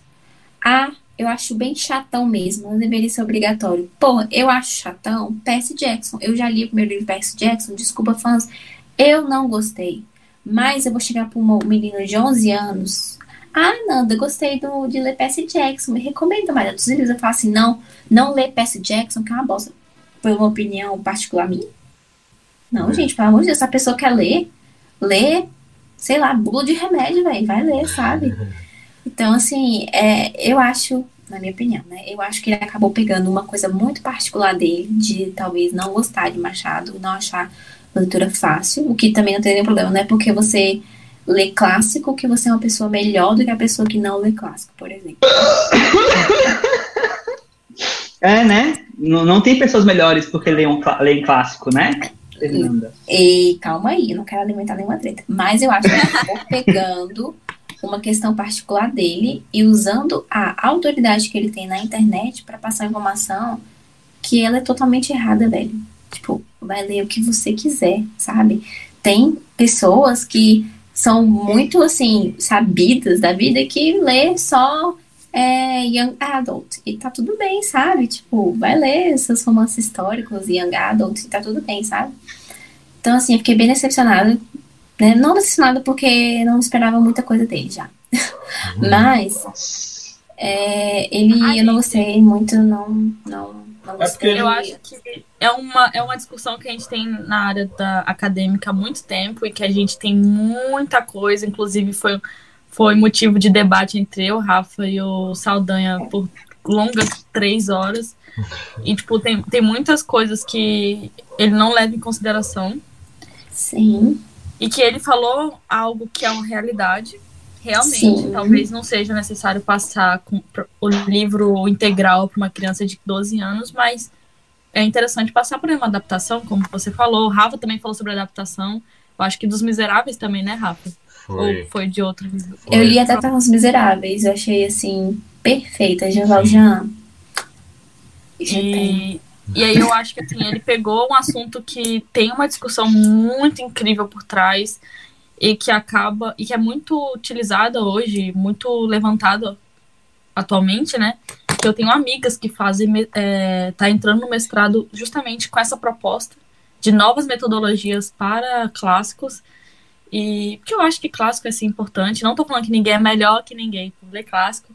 Mas Nem eu, eu falei acho- isso, só pra deixar esse parênteses aqui. Vixe, Maria. Não, é porque o Saldanha bem, fica me bem, alfinetando Tudo com bem. Tudo bem. Então eu acho que é, é- eu acho que é importante, sabe? E é tipo você com línguas, assim. É importante você passar gramática também. Conversação é importante, é, Sim, vocabulário é sim. importante, mas a gramática ela dá um suporte muito maior para quem tá aprendendo, eu acho. Sim, inclusive, eu já tô mesmo saindo da empresa que eu tô trabalhando, posso falar. É, lá, a empresa eu entrei, eu gosto muito de dar aula de conversação, porque eu, eu vejo que o aluno tá entendendo ou não, entendeu? Eu meio que ele na prática ver se ele realmente tá entendendo. E lá eles não abordam muito a gramática, é uma coisa que me deixa bem chateada, porque, por exemplo, ah, eu sei que é uma coisa que, por exemplo, se eu chegar pra você e falar nós fala aqui no Brasil, você vai entender, você vai ter a comunicação. Mas às vezes no inglês é, acaba que pode virar uma outra frase, um outro sentido que você não quer passar, se você não está estudando a gramática. Por exemplo, coisa de crase aqui no Brasil, né? Você passa uma outra coisa se você não utiliza a crase corretamente. Mas, é, voltando à questão desse tweet, eu acho que assim, é claro, a gente não pode levar em consideração, por exemplo, eu estudei em colégio particular, então, né? Não posso falar muita coisa sobre isso, porque eu sei que existe o analfabetismo no Brasil, eu sei que a educação não é levada a sério no nosso país. Mas é, existe uma diferença de, por exemplo, como a literatura no ensino médio, no ensino fundamental, é tratada, e no ensino superior, e no mestrado, enfim. Né? Porque no ensino fundamental, por exemplo, eu tinha lá os livrinhos, eu tinha depois a prova, perguntando sobre acontecimentos do livro. Né? Tipo assim, que que a Capitu estava vestindo quando estava conversando com o Escobar. Isso é tão sobrão, né? Eu não, não peguei Beijo, gente. Falando os nomes aqui, mas a gente chama todo mundo. Peguei. desculpa. A gente vai ser denunciada. Isso parece tão sobralmente. É, mas eu não peguei, não, não peguei essa matéria com Você ele. não... Ah, Aí, Nem eu. É, Nem mas, eu, por exemplo, a, a literatura do ensino médio, ela não quer saber da história, do que aconteceu no livro de Dom Casmurro. Ela quer saber das características, por exemplo, vamos estudar aqui as características do pós-modernismo. Aí, beleza, aí tem lá os, os autores e tudo mais. E aí, quando a gente, por exemplo, pega o livro, por exemplo, eu passei para a UNB pelo PAS, né, Programa de Avaliação Seriada, que acontece aqui em Brasília. E aí, lá, ele não quer, a prova não tá, não quer, não tá querendo saber o que, que acontece na historinha, qual é o final, qual é o desfecho. Quer saber quais são as características, por exemplo, de Machado. Então, o livro, ele tá meio ali para como meio que ilustrar de forma prática aquilo que a gente a- a- aprende na teoria. Então, a gente aprende na teoria que, por exemplo, Machado gosta muito de usar ironia. Aí você fica, não acredito que ele usa ironia. Só acredito vendo. Aí você pega lá o livro e vê. Pô, usa ironia mesmo, hein? Então é verdade. Então, o livro ele tá meio que ali para ilustrar a teoria que a gente aprende, né? No ensino médio, né? Porque a gente não tá ali para aprender a historinha. Então, assim, é, eu acho né, que existe um problema, só que ele não é tão grave. Eu acho que não chega a ser um desserviço ao ponto de parar de ser passado nas escolas. Porque eu acho que isso ajuda meio que a ilustrar. Por exemplo, o cortiço foi obra da minha prova, né? Naturalismo. Então a gente apre- aprende as características do naturalismo. E o cortiço está ali tudo para ilustrar. Eu, véi, eu lembro claramente da minha felicidade. É como se eu estivesse realmente entendendo, sabe? Porque eu, a professora passa para mim, naturalismo tem tais, tais características. E eu pego o livro para ler e eu fico, caraca, eu consegui identificar tal característica aqui nessa parte. Entende? Então é mais assim, você vê na prática do que realmente você realmente teria a historinha e blá blá blá. Entendeu? Então eu acho que essa é a parte chata do tweet dele, porque a gente tem que. A, a que a gente aprende isso no médio de literatura não é aprender a ler, né? Que é uma coisa que muita gente chega no ensino médio e não sabe ler, isso é uma realidade no Brasil, né? É, mas que a gente aprende a história do nosso país, né? Porque a literatura ela vai abordar também um pouco da história do nosso país. Então, acho que é um papel assim fundamental, tá? Ter esses clássicos integrais, né? Mas sempre tem que ter uma preparaçãozinha ali melhor e tudo mais, né? De estar todo mundo nivelado, todo mundo tá sabendo ler e não ser analfabeto funcional também, que é uma coisa que super acontece no ensino médio. Então é isso, minha opinião. o tweet, quem? o tweet do. Veja quem score. É, o tweet dele, desse- dessa pessoa, né, formado em publicidade e propaganda, porque ele é formado, então assim, eu me recuso a tirar dele os, os- a, a instrução dele, porque ele falou merda, entendeu? Tipo, e, e falar que ele não é instruído, meio que fica, ah, mas ele não sabe, ele é co-" não é. Ele é instruído e falou merda. Eu achei interessante a fala da Nanda, na idiomas, desculpa, da na idiomas, é, mas assim, uns pontos que, que eu acho importante destacar em tudo é, acho que eu sou o único aqui que estudou em colégio público, assim, e, e teve a chance de trabalhar em colégio público depois da formação. É assim, primeiro que o ensino médio, igual a Nanda falou, não está ali para o aluno é, começar a gostar de ler. É, a, essa- a ideia da educação pública é desde o fundamental, no ensino infantil, ele ter contato com livros de acordo com a idade, e no ensino médio, para poder chegar no ensino médio com uma bagagem cultural e teórica, para poder pegar os clássicos. A ideia é essa. No prático não funciona, mas a ideia está lá. E também os livros no, no ensino médio, eles devem ser usados exatamente igual a Nanda falou. Você pegar um, um- passar um momento histórico, pegar um livro para ilustrar. Um momento histórico é um livro para ilustrar. Porque não tem como eu, você, eu falar de naturalismo e botar Harry Potter. Sim. Você fica sem, sem você perde um recurso. Mas o que eu achei um, des- um desserviço é, no vídeo do Felipe Neto é que ele faz parecer que a literatura é, não é uma disciplina, que foi um ponto que a Rafa levantou uma- na nossa discussão de três horas e meia. Acho que a, a literatura não é uma disciplina. Pô, se eu for, se eu for considerar isso, eu acho chatão física. Não vou Eu estudar também. física. É chato. Tipo, eu quero estudar outra coisa, eu quero estudar Harry Potter. Se eu não estudar Harry Potter, como a, como a vassoura voa? Qual é o feitiço? Entendeu? Então, assim, por isso que eu acho de serviço. Literatura é uma disciplina, igual português, igual. Exatamente. Ele, é, é isso que eu também vi, que eu tava conversando com o professor. Ele foi um professor, enfim, eu terminei esse médio, a gente virou amigo, né? E Uhum. aí a gente tava conversando sobre isso, que tipo assim, é uma matéria, velho. Exatamente o que você falou, é uma matéria. E assim, pega um pouco ali, a literatura meio que é uma mistura, eu entendo a literatura com um pouco de mistura de história com português, né? Uhum. a gente vai estar estudando ali a língua, mas também dentro de um, como é que fala, contexto histórico. Então, assim, ai, gente. Mas eu achei interessante ele, assim, eu achei interessante ele ter levantado esse aspecto, porque a gente conseguiu discutir sobre isso. Pessoas que antes nem tinham pensado, talvez, sobre essa questão, pararam um pouco para pensar, né? Por mais que tenha concordado com ele, mas pelo menos pararam um pouco para pensar na importância da literatura na nossa sociedade. E aí a gente consegue abrir um debate com pessoas com pontos de vista diferentes e vivências diferentes com a literatura, sabe? Sim, obrigada por ter sido um babaca, por ter feito esse tweet, mas pelo menos trouxe essa questão da gente pelo menos discutir um pouco mais sobre isso, né? Uhum. Enfim. Não, pois é, o que eu acho E- que. É que, Pode falar. o que eu acho que rolou é que ele pegou a experiência pessoal dele e tentou externalizar e generalizar pra tudo, né? Porque ele assim, sempre faz. é, é o que eu, é, é o que eu falei já na nossa conversa de três horas e meia, que eu entendo um pouco dele, porque eu meio que sofri, entre aspas, isso, sabe? Tipo assim, é, eu nunca gostei direito de literatura brasileira justamente pela forma que me foi apresentado, mas literatura é o que me fez fazer letras, sabe? Então eu entendo de onde ele vem, mas depois de estudar letras, saber de metodologia de ensino e entender todo o trabalho que está sendo feito ali, eu entendo porque que a posição dele é incompleta, para se dizer o mínimo. E Mas existem várias pessoas com o mesmo posicionamento que ele hoje em dia, né? Hum. Então, é, ele foi errado. Eu acho que o maior, o maior erro no quesito dele foi usar do- da autoridade dele na internet para expor esse tipo de opinião, né? Assim, Uhum. é, é ao meu ver. é, pois é. E você pode, e você pode ler outros livros também no ensino médio. A professora passa com Casmurro, você pode ir em casa ler Harry Potter escondido no armário. Não tem problema nenhum. Chegar em casa, pegar um, uma lanterninha e ficar lá. Ensino, igual eu falei, o ensino médio, é, é, o livro ali é obrigatório, porque, porque cai no PAIS, cai no vestibular, então o professor tem que dar aquele livro. Mas você pode, ah, mas eu gosto de ler Percy Jackson. Leia livros melhores, mas cada um tem seu gosto. Mas assim, gosto de ler Percy Jackson. Chega em casa e lê Percy Jackson. Um, um não, não anula o outro. Mas o Felipe, ele. eu Quase falo o nome dele. Mas ele errou, eu acho que ele errou feio. assim. É, mas o Felipe Neto falei o errou feio. Felipe Neto errou feio. Feio, errou rude.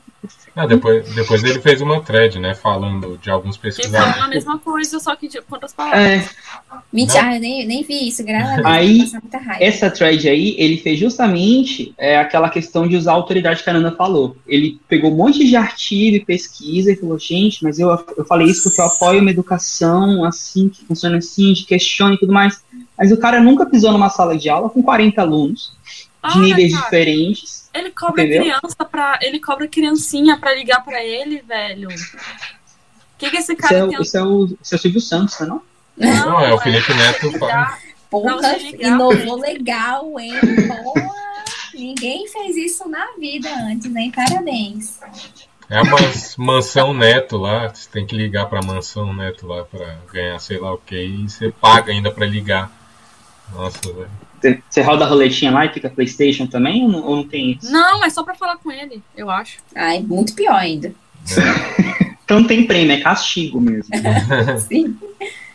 Não, então assim, é, a gente levantou essa questão do. Primeiro porque você deu o gancho, né? De. Ah, eu sou apaixonado por Machado de Assis. Então, Gente, porque- eu lendo aquele tweet eu fiquei bem assim. Eu fiquei assim, processando umas duas horas. Eu falei, eu não vou, não vou me estressar, não vou me estressar. Depois eu tive essa reflexão toda, eu falei, tá. Eu ligo. Tem Uma, muita gente assim também. a gente vai chamar uma convidada também, que é a, a dona do perfil Literatura Bra- Inglesa Brasil. Ela fez um vídeo, um IGTV de tipo, sei lá, duas horas falando só da problemática que é desse tweet. aí. Caramba! Sim. eu não vi ainda.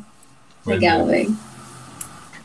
Vou assistir, já ficou uma Pois indicação é, massa. E ela vem de um background mais parecido com o meu, né? Que eu, eu fui introduzido à literatura por conta de literatura inglesa, infelizmente. Hoje em dia eu queria que tivesse sido o contrário, porque hoje em dia eu odeio tudo que não é de Brasil. Brincadeira. Mas hoje em dia eu sou bem mais O nacional. Brás Cubas. É. Cu- o nosso Brás Cubas aí. Sim. Mas é engraçado porque quando você Nossa, começa a se referências. quando, quando você começa a se aventurar mais no mundo da literatura, até mais academicamente, você, aí sim você começa a valorizar a sua cultura, né?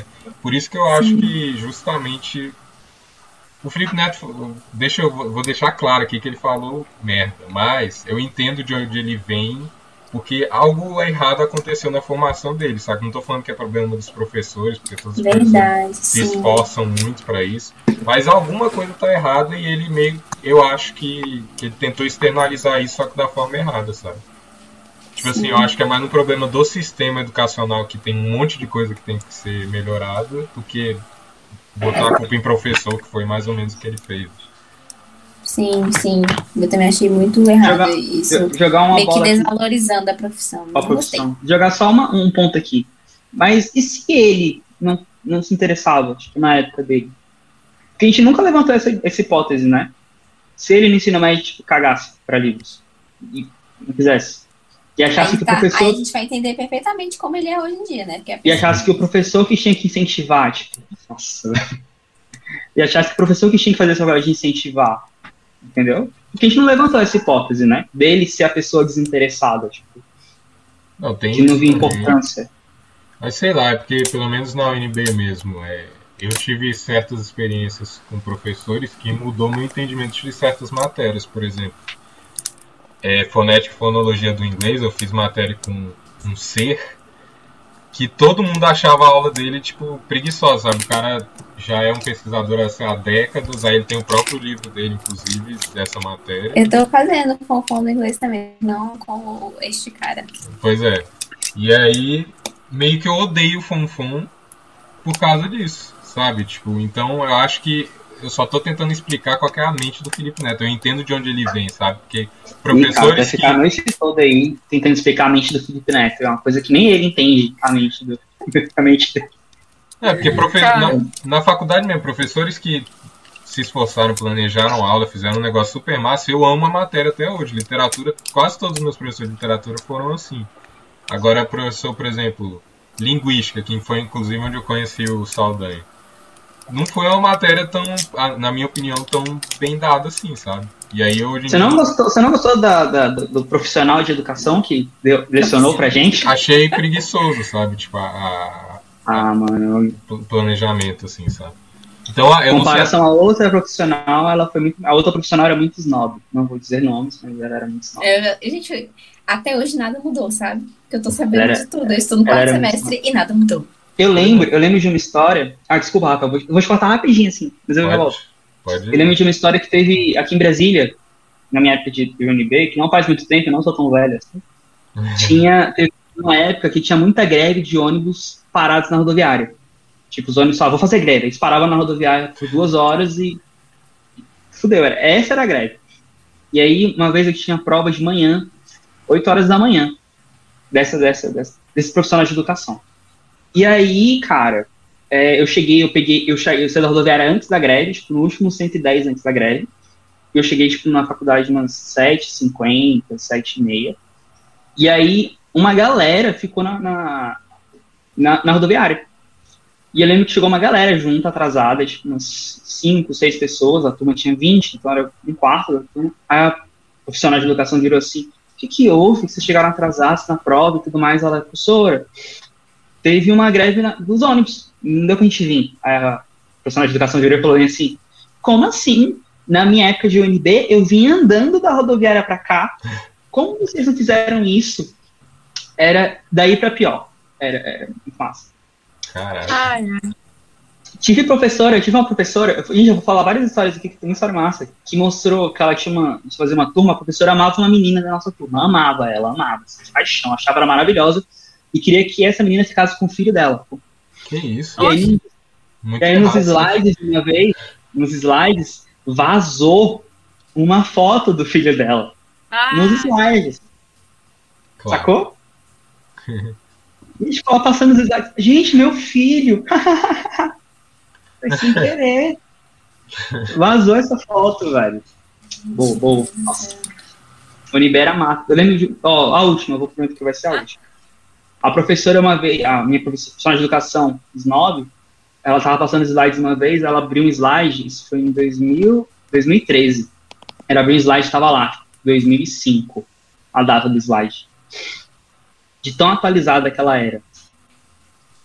Zaizinha do projeto. Antigaço, antigaço, antigaço. Não, pois é. Mas o meu ponto era mais ou menos entender um pouco.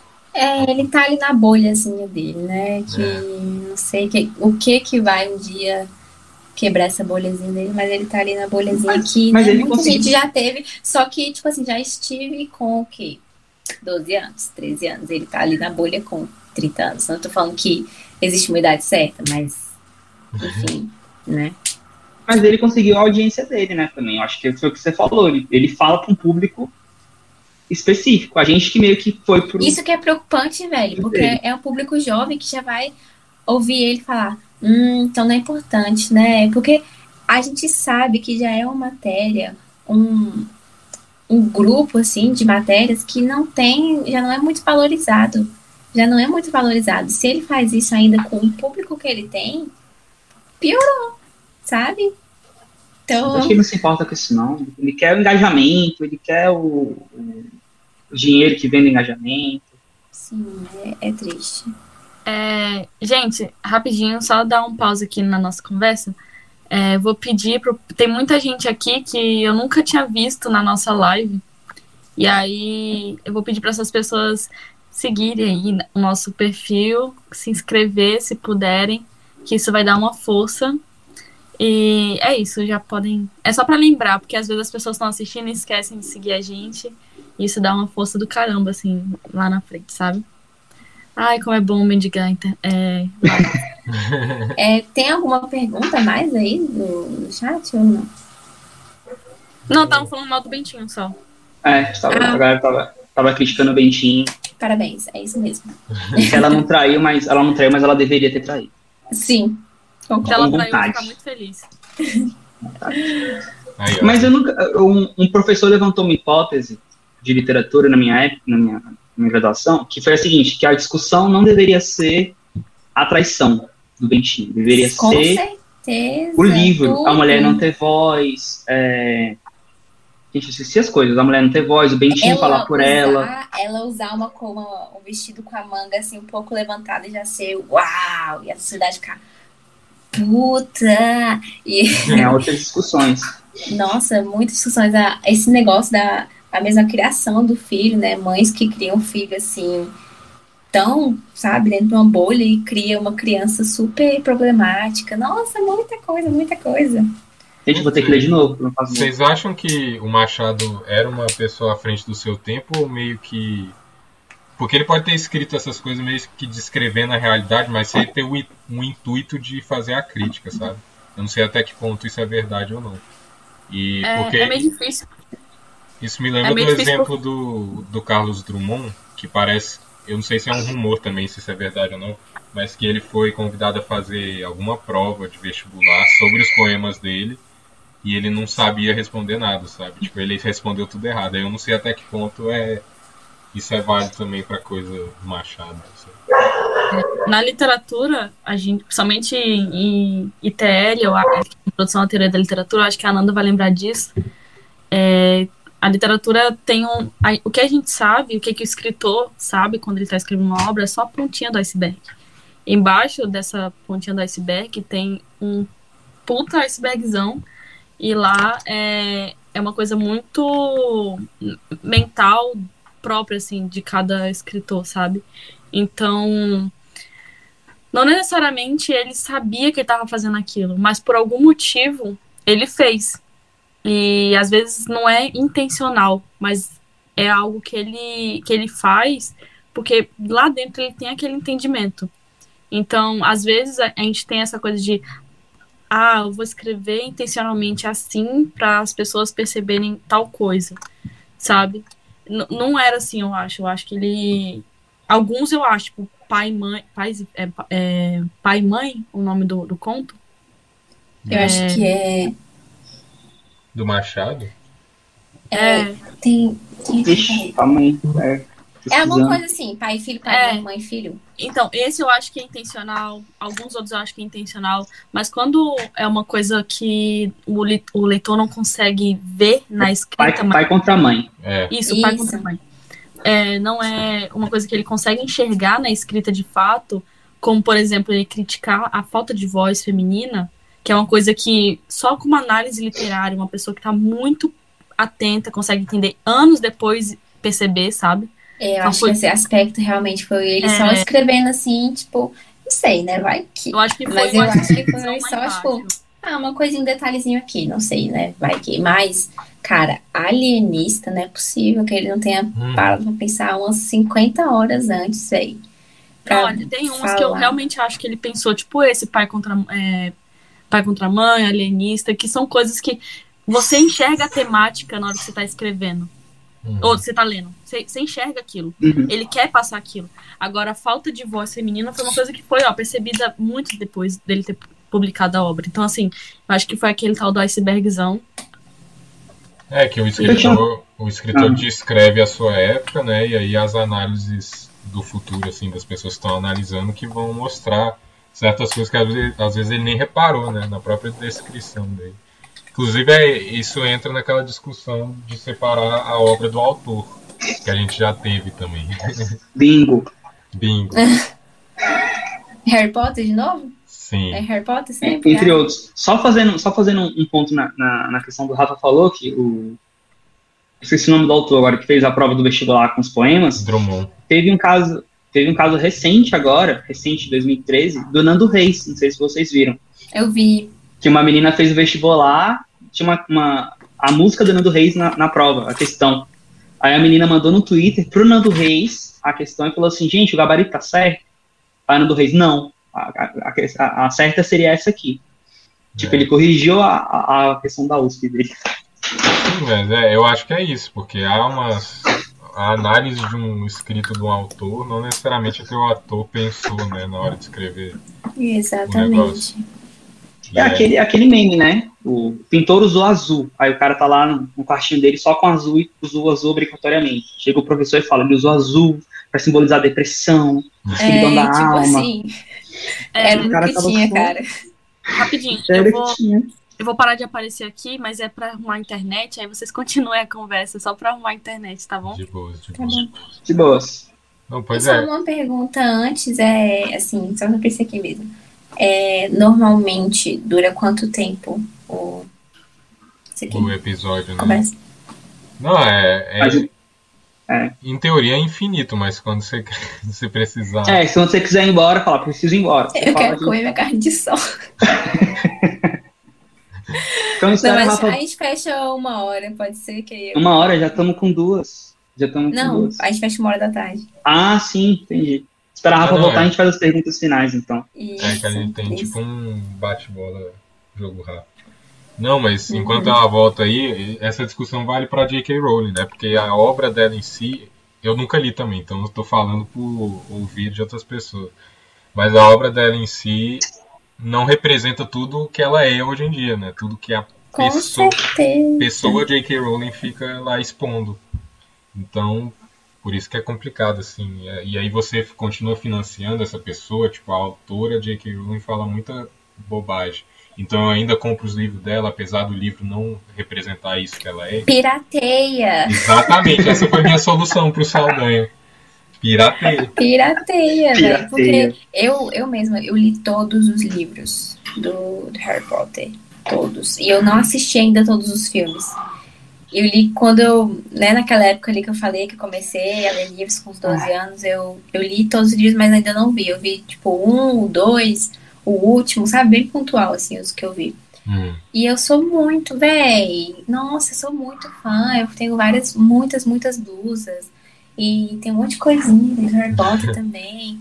Nossa senhora, foi quando eu vi ela abrir na boca, eu fiquei, puta merda, não acredito que fez isso, né? Eu olhando todas as minhas coisas assim, tipo, querendo botar fogo, sabe?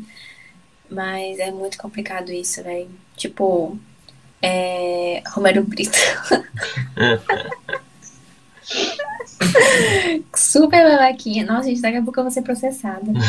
não, mas Roberto Brito. Esperamos, esperamos que não. Nós do Peira esperamos que não. Todas as informações aqui ditas, os nomes, é só ficcional. Eu, é. nada a ver com eu espero que Eu tô falando o nome daquele meme, aquele vídeo lá do meme, que ele tá, o cara tá menino, tá loucão. Aí você pergunta: quanto você tem? Ele 16, 18? Romero Brito, é, meu pai. Guarapari, Búzios, minha arte. É. Minha arte. Eu adoro aquele vídeo. Sim. Enfim, adoro memes, né? Como bem. Seu microfone tá desligado, meu bem. Mas aqui a gente tá quase para ser processado mesmo, porque o Rafa pode ser processado por um professor aí da, das gringas.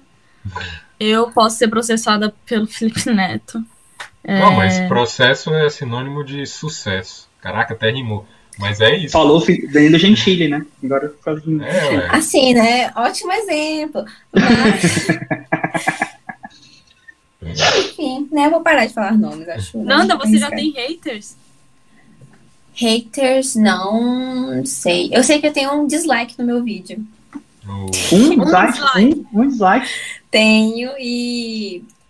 É, teve, teve uma época, não, ainda tem essa época que as pessoas me imitam de forma assim escancaradas e que eu fico um pouco preocupada, porque eu tenho essa noção de que eu cresci na internet, graças a Deus, por eu ser eu mesma, velho. Tipo, eu não, não crio um personagem, tanto que às vezes, tipo assim, às vezes eu vejo as diferenças da Nandiomas pra Fernanda, que eu acho que a Nandiomas ela é muito mais calma que a Fernanda. Né? Que às vezes o pessoal vê meu Instagram e pensa, ah, ela é calminha, ela é vibes.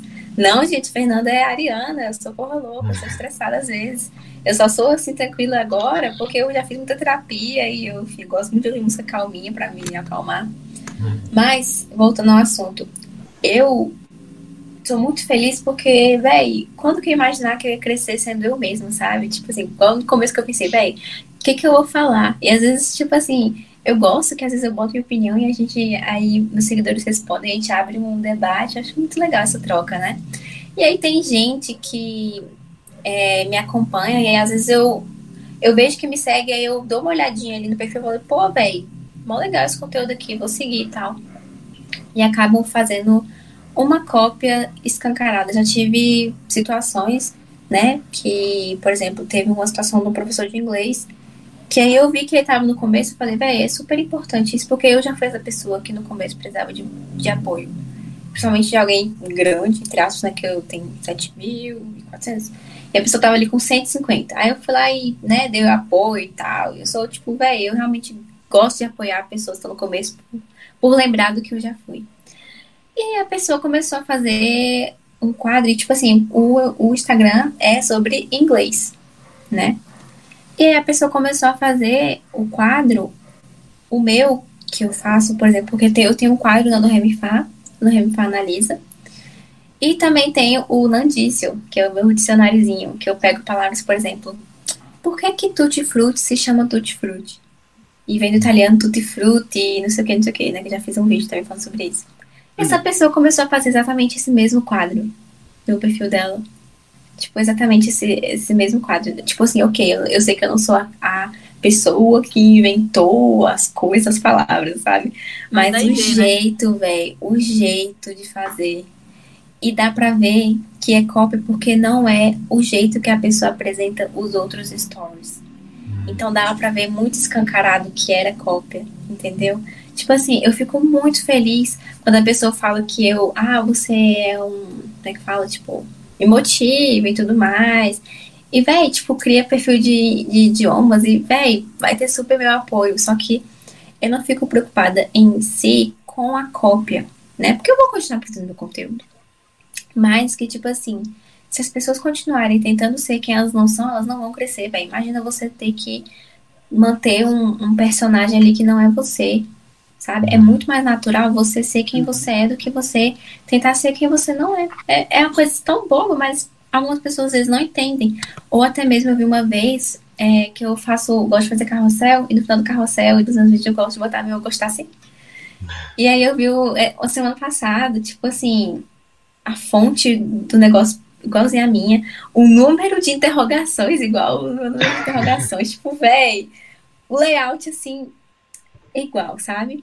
Uhum. E aí eu só fiquei assim, eu falei nada, porque eu fiquei tipo, véi, essa pessoa vai ver. Se ela continuar sendo que ela não é, ela não vai crescer da mesma forma que ela cresceria se ela fosse quem ela é, sabe? Uhum. Enfim, eu fico triste por essas questões, assim, pela pessoa, mas se é, é aquilo, né? Se fosse ruim, não estaria confiando, né? Confia porque é bom. É. Então. É, que nem você vê os, esses youtubers até famosos, que hoje em dia tem muita fama, vários dele com problemas de saúde mental e tudo mais, justamente porque Sim. faziam personagens, tiveram que sustentar um, uma personalidade falsa assim durante anos, e aí agora eles estão pagando. Até mesmo por conta do mercado, velho. Tipo assim, às vezes surge gente querendo fazer parceria comigo que não é uma coisa que eu consumo, não é uma coisa que eu gosto. Então, imagina, se eu aceito fazer essa parceria, aí eu tenho que deixar de ser eu mesma e falar que gosta daquilo, você na verdade não gosta, tipo, sabe? É uma coisa muito comercial isso de ser quem você não é, porque existe sim coisa que é muito mais, digamos assim, comercial hoje em dia do que outras coisas que talvez você goste. Hum. Então, assim, é difícil às vezes crescer por ser seletivo, mas eu prefiro ser seletivo e ser o mesmo do que ser vendida, digamos assim. No hum. começo mesmo, eu já fiz parceria com coisas que eu, eu não gostava, sabe? O produto que eu escolhi fazer parceria é, não tinha um público que é o público que me consome. Então, por exemplo, eu peguei lá para fazer parceria e a loja tem um certo público X, né, que consome. O meu público é Y, o meu público não consome esse produto aqui que eu tô querendo passar para eles. Então, tipo, sabe, pra que que eu vou fazer isso? Então, assim, é, são coisas que acontecem no, é, no começo mesmo, a gente vai errando, a gente vai aprendendo.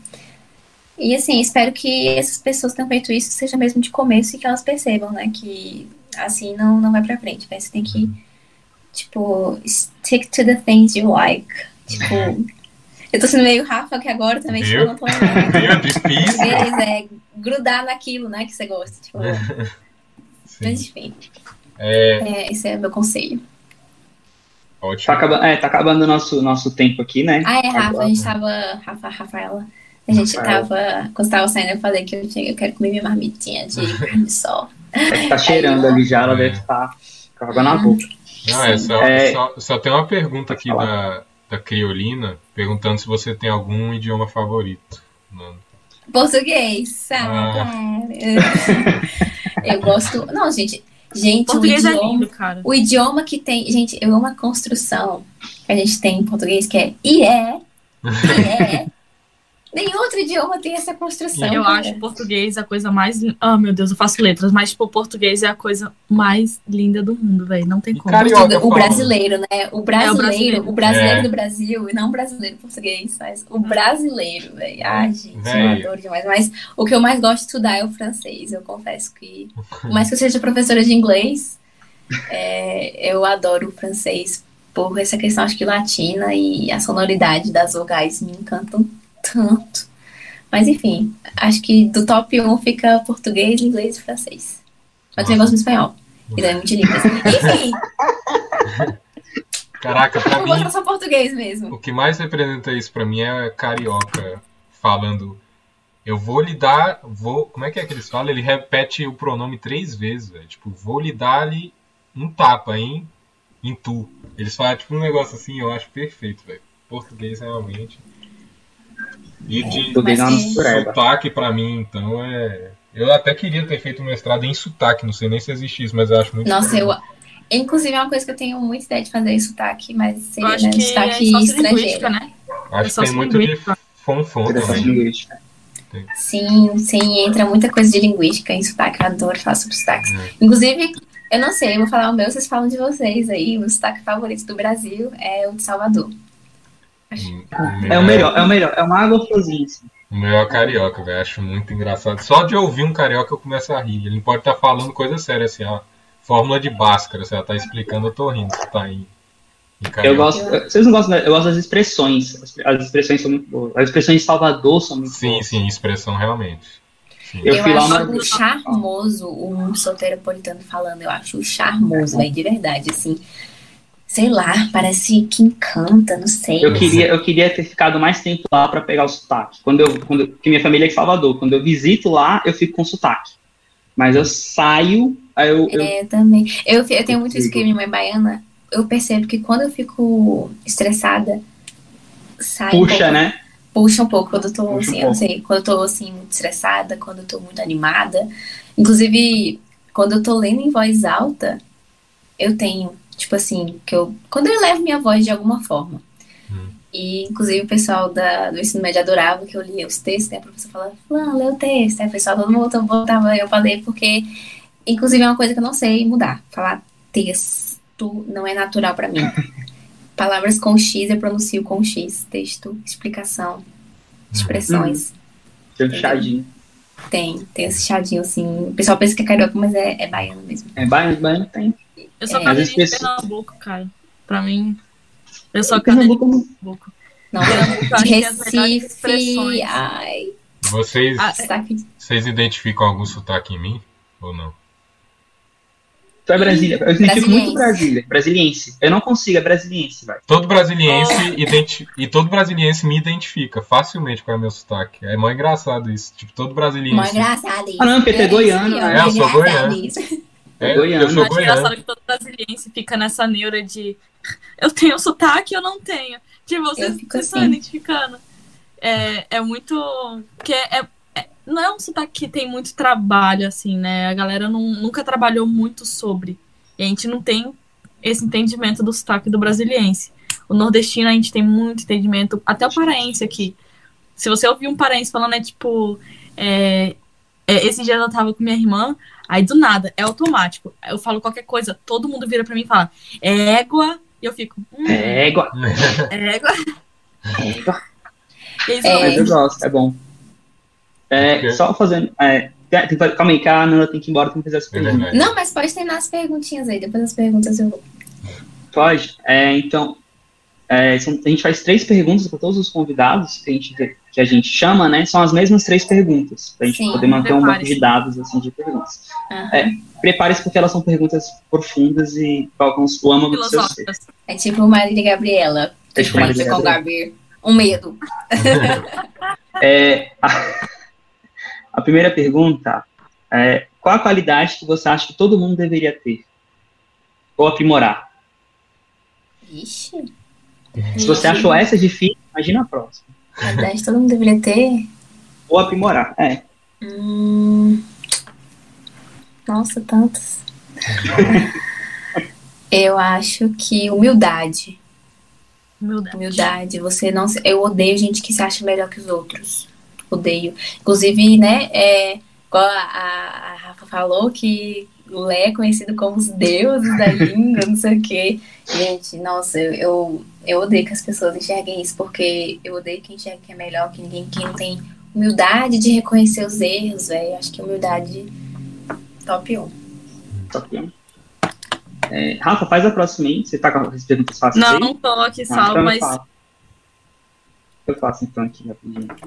É, qual acontecimento na sua vida que te ajudou a ser quem você é hoje?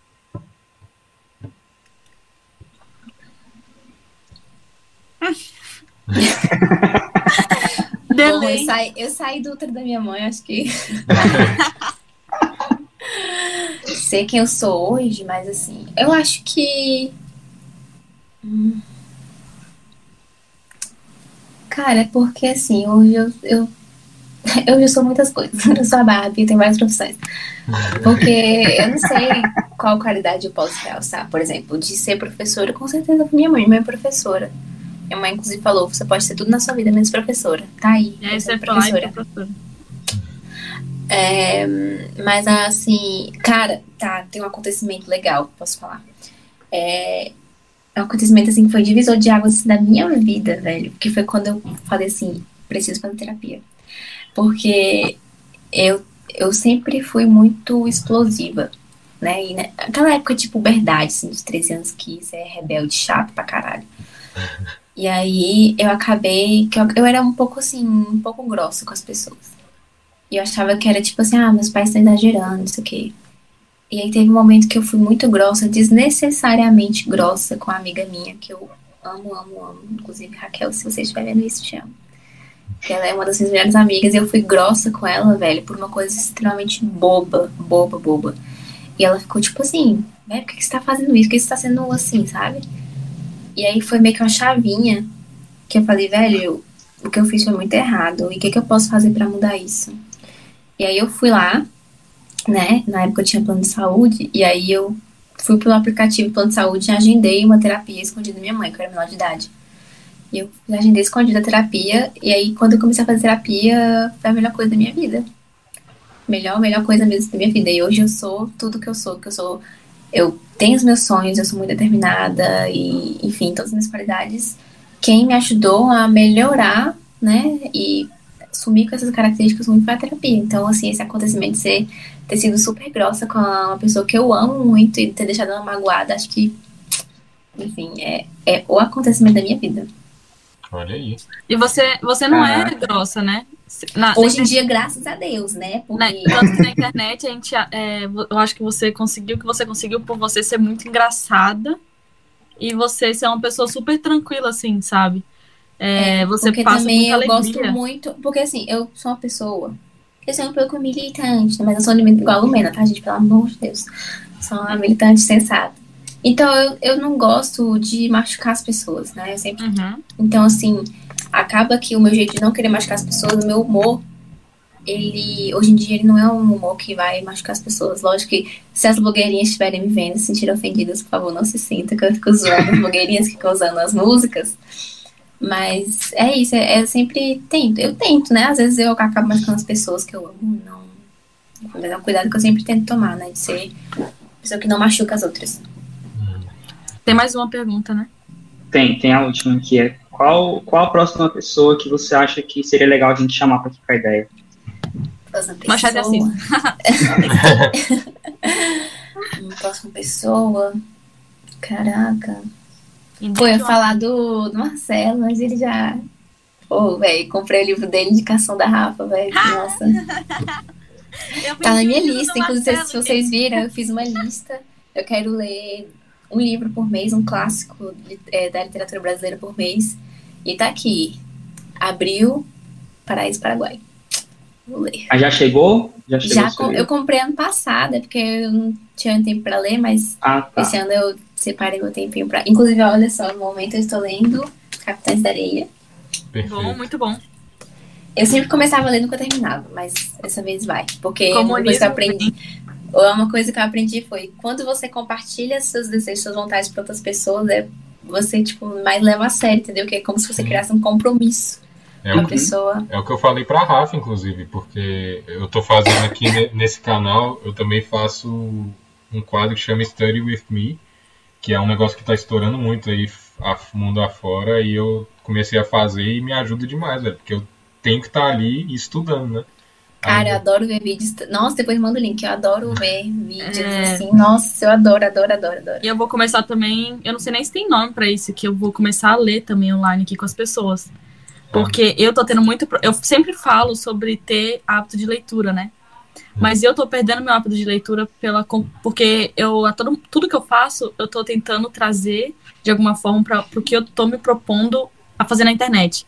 E aí, é, ler tá me fazendo. Eu não tô conseguindo parar para ler, né? Eu vou usar essa minha vontade, né, de voltar a ter aquele meu ritmo de leitura, meu hábito de leitura, pra, de uma forma assim, de vir aqui e ler com as pessoas, né? Então, a internet tá me ajudando nesse sentido. Sim. Mas qual é a pessoa Ah, a você- pessoa, né, minha gente? O Marcelo já foi. Caraca. Tem que pensar numa pessoa assim, literatura, letras e idiomas, né? Não, Qualquer ser- pessoa. Se quiser, tipo, um chefe que você conhece, pode trazer. Que É. chefe o quê, menino? Cara. Acho que pode ser eu de novo, é. Eu de novo, eu amei participar. Eu adorei, adorei mesmo. Você é o que? É Ariana com? Ah, eu sou Ariana com ascendente em câncer e lua em peixes. É, aqui a gente tem muitos arianos. O Rafa é ariano. Eu tenho ascendente em Ares, eu sou escorpiana com ascendente em Ares. Ah, é por isso que a gente dá certo, tá vendo? Ai, gente, a conexão ariana escorpiana é O Gabriel. Eu sou ariano também, Ariano também. Ariano também. É o ascendente dele? Caraca. Por É. isso que a gente briga toda hora, eu e o. Toda hora, cara.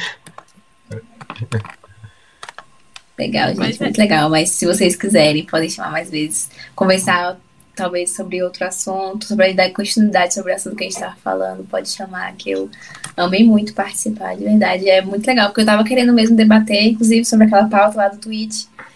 Queria debater com mais letristas. Então foi muito, muito interessante, assim. Gostei muito, muito legal. É, Nanda, só, assim, extrapolando um pouquinho além do que a gente estava planejando, duas coisas, faz duas coisas pra gente, por favor. É, fala suas redes, onde a pessoa pode te achar, onde a galera pode te achar você, onde você tá, seu, seu ecossistema Nand, Nandidiomas, Nandicronogramas, Nanda Nandicronogramas, Ecossistema. Nanda Ecossistema. E, é, e qualquer indicação que você queira fazer de filme, livro, podcast, comida, Ah, pode, sinta-se, o espaço é seu. Então, é, eu sou arroba Nandiomas, tem que mudar só pro da Twitch. Da Twitch eu tô querendo mudar Nandiomas, que eu não consegui ainda mudar, mas eu sou Nandiomas no TikTok, Spotify, YouTube, Instagram, Pinterest e no Apple Music também. Caraca. É, tá em todo Eu lugar. adoro né? Apple Music, gente. Nossa senhora, adoro, adoro, adoro, adoro. Mas eu odeio ser cadelinha da Apple, mas eu adoro Apple Music. Eles acertaram. Indicação. Velho, indicação de série. Acho que, inclusive, eu tô pensando em fazer um favoritos do mês de janeiro e fevereiro. Eu acho que essa série vai ser a série do ano. Acho que não vai ter nenhuma série que vai barrar essa, que é Lupin. Série francês. Omar Sy, que faz o protagonista. Eu adoro ele. Qual o nome? Lopan? Lupin. L-U-P-I-N. Escreve Lupin, né? É, que nem a o, é o meu cachorro, basicamente. O nome dele é Lupe, eu Ah. chamo ele de Lupin. Ah, sim, pois é. Aí a série em francês é uma série assim que, meu Deus do céu, que impecável. Impecável. Acho que ano passado a série foi Gambito da Rainha, Os Oh, Gambitos nossa, da Rainha. Os Gambito da rainha. E esse ano acho que vai ser essa, Lupin, porque, cara, é uma série que eu fiquei assim, caralho, velho, caralho, caralho. Inclusive, eu vou dedicar também mostrar pra mim um filme que parece um pouco, que é. ah, Ih, esqueci o nome. É As Oito. São as mulheres que vão roubar um colar. Vocês já assistiram? Ah, Que eu já vi. Anne Hathaway, tem a Rihanna. Ah, sim, sim. Nossa, Oito quando- Mulheres no Segredo. Oito Mulheres no É, Segredo. é isso. Esse é o mesmo. nome em português, eu não sei em inglês. Enfim, é um livro que parece, um filme que parece muito com essa série do Lupin.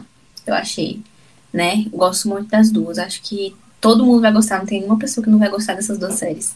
porque, né, mas assim, de pensar ali, entrar no raciocínio das pessoas, aí, mas não chega a ser aquela coisa do Black Mirror que vai te deixar perturbado. É, enfim, acho que é isso aí. De série fica essa indicação e de, de filme fica oito mulheres. Eita, pô, começou a chover! Nossa, acho que foi bem no momento exato. Pois é, essas são minhas indicações. Não, mas é isso aí, né? Tem mais alguma coisa aí, vocês? Ah, lembrar que amanhã tem a Vitória Italiana, é, quatro horas aqui no canal. É, o episódio de hoje vai pro YouTube daqui a pouco, vai para o Spotify durante a semana, que também vai para o nosso podcast em áudio, né? E também estamos na Apple Music, já que a Fernandinha falou. Fernandinha não, desculpa, a Nandiomas falou. Pode me chamar de Fernandinha, eu acho muito fofo, pode chamar. que a Nandiomas falou, estamos lá no Spotify, estamos na Apple Music, também mais, sei lá, 11 TikTok. lugares que produzem. É, TikTok, YouTube. É, gente, tem- inclusive, se vocês tiverem. Apple Music em minhas playlists, ah, eu, eu adoro as capas das minhas playlists, assim, sendo bem honesta. As capas das minhas playlists são muito boas, adoro. E os nomes também. Por exemplo, eu sempre misturo um pouco com Nanda, né? Então, por exemplo, minha playlist de músicas francesas chama Nandui. Perfeito. As minhas de, tipo assim, quando você quer acordar assim, feliz e não desperta. Enfim, Ô, Nando, aproveita e já fala qual é o chip que você deu lá quando, pedi- quando a gente pediu lá no Twitter. Ah, Dá eu um cheguei beijo. atrasada. Eu cheguei atrasada no rolê que eu tinha visto. Eu falei, nossa, eu perdi muito tempo, eu não tinha visto. Pereiras, eu achei o nome tão legal, Pereiras. Falei, cara, porque é um sobrenome, né? O sobrenome Pereira. Pereiras. É uma família, né? Vai virar tipo uma Sim, família. de exatamente, Pereiras. velho. Enfim, fica a ideia. Gente tem vários. Eu chamo de Perinha, Peristas, Pera Lovers, agora tem É. o Pereira. É, O Pereirão. Pereiras, acho massa, velho. Os Pereira. Pereirão. Vocês são os Pereirão e quem acompanha são os Pereirinhas. é, olha aí. Não de ideias aí. Não, É. ideias. Então é isso, né? A gente pode Então é todo isso. mundo dar tchau. Muito obrigada pelo convite, gente. Muito, muito, muito obrigada mesmo. Vocês são demais. Espero que vocês cresçam muito. E, igual eu falei, nunca deixem de ser vocês, porque sendo vocês vai ser muito mais fácil crescer. E é isso. Muito sucesso. Semana que vem a gente aparece vocês. aqui com o nomezinho. Gab- Gabriel Idiomas, aí Rafa Idiomas, É, sendo bem originais. pode, pode votar, pode votar. Enfim, gente, um beijo. Uma ótima semana pra vocês, tá? Então tá, pra você também. Obrigadão. Muito obrigado pela participação. E é isso, gente. Até amanhã. Tchau, já. gente. Até amanhã. Tchau, gente. Tchau. Até amanhã.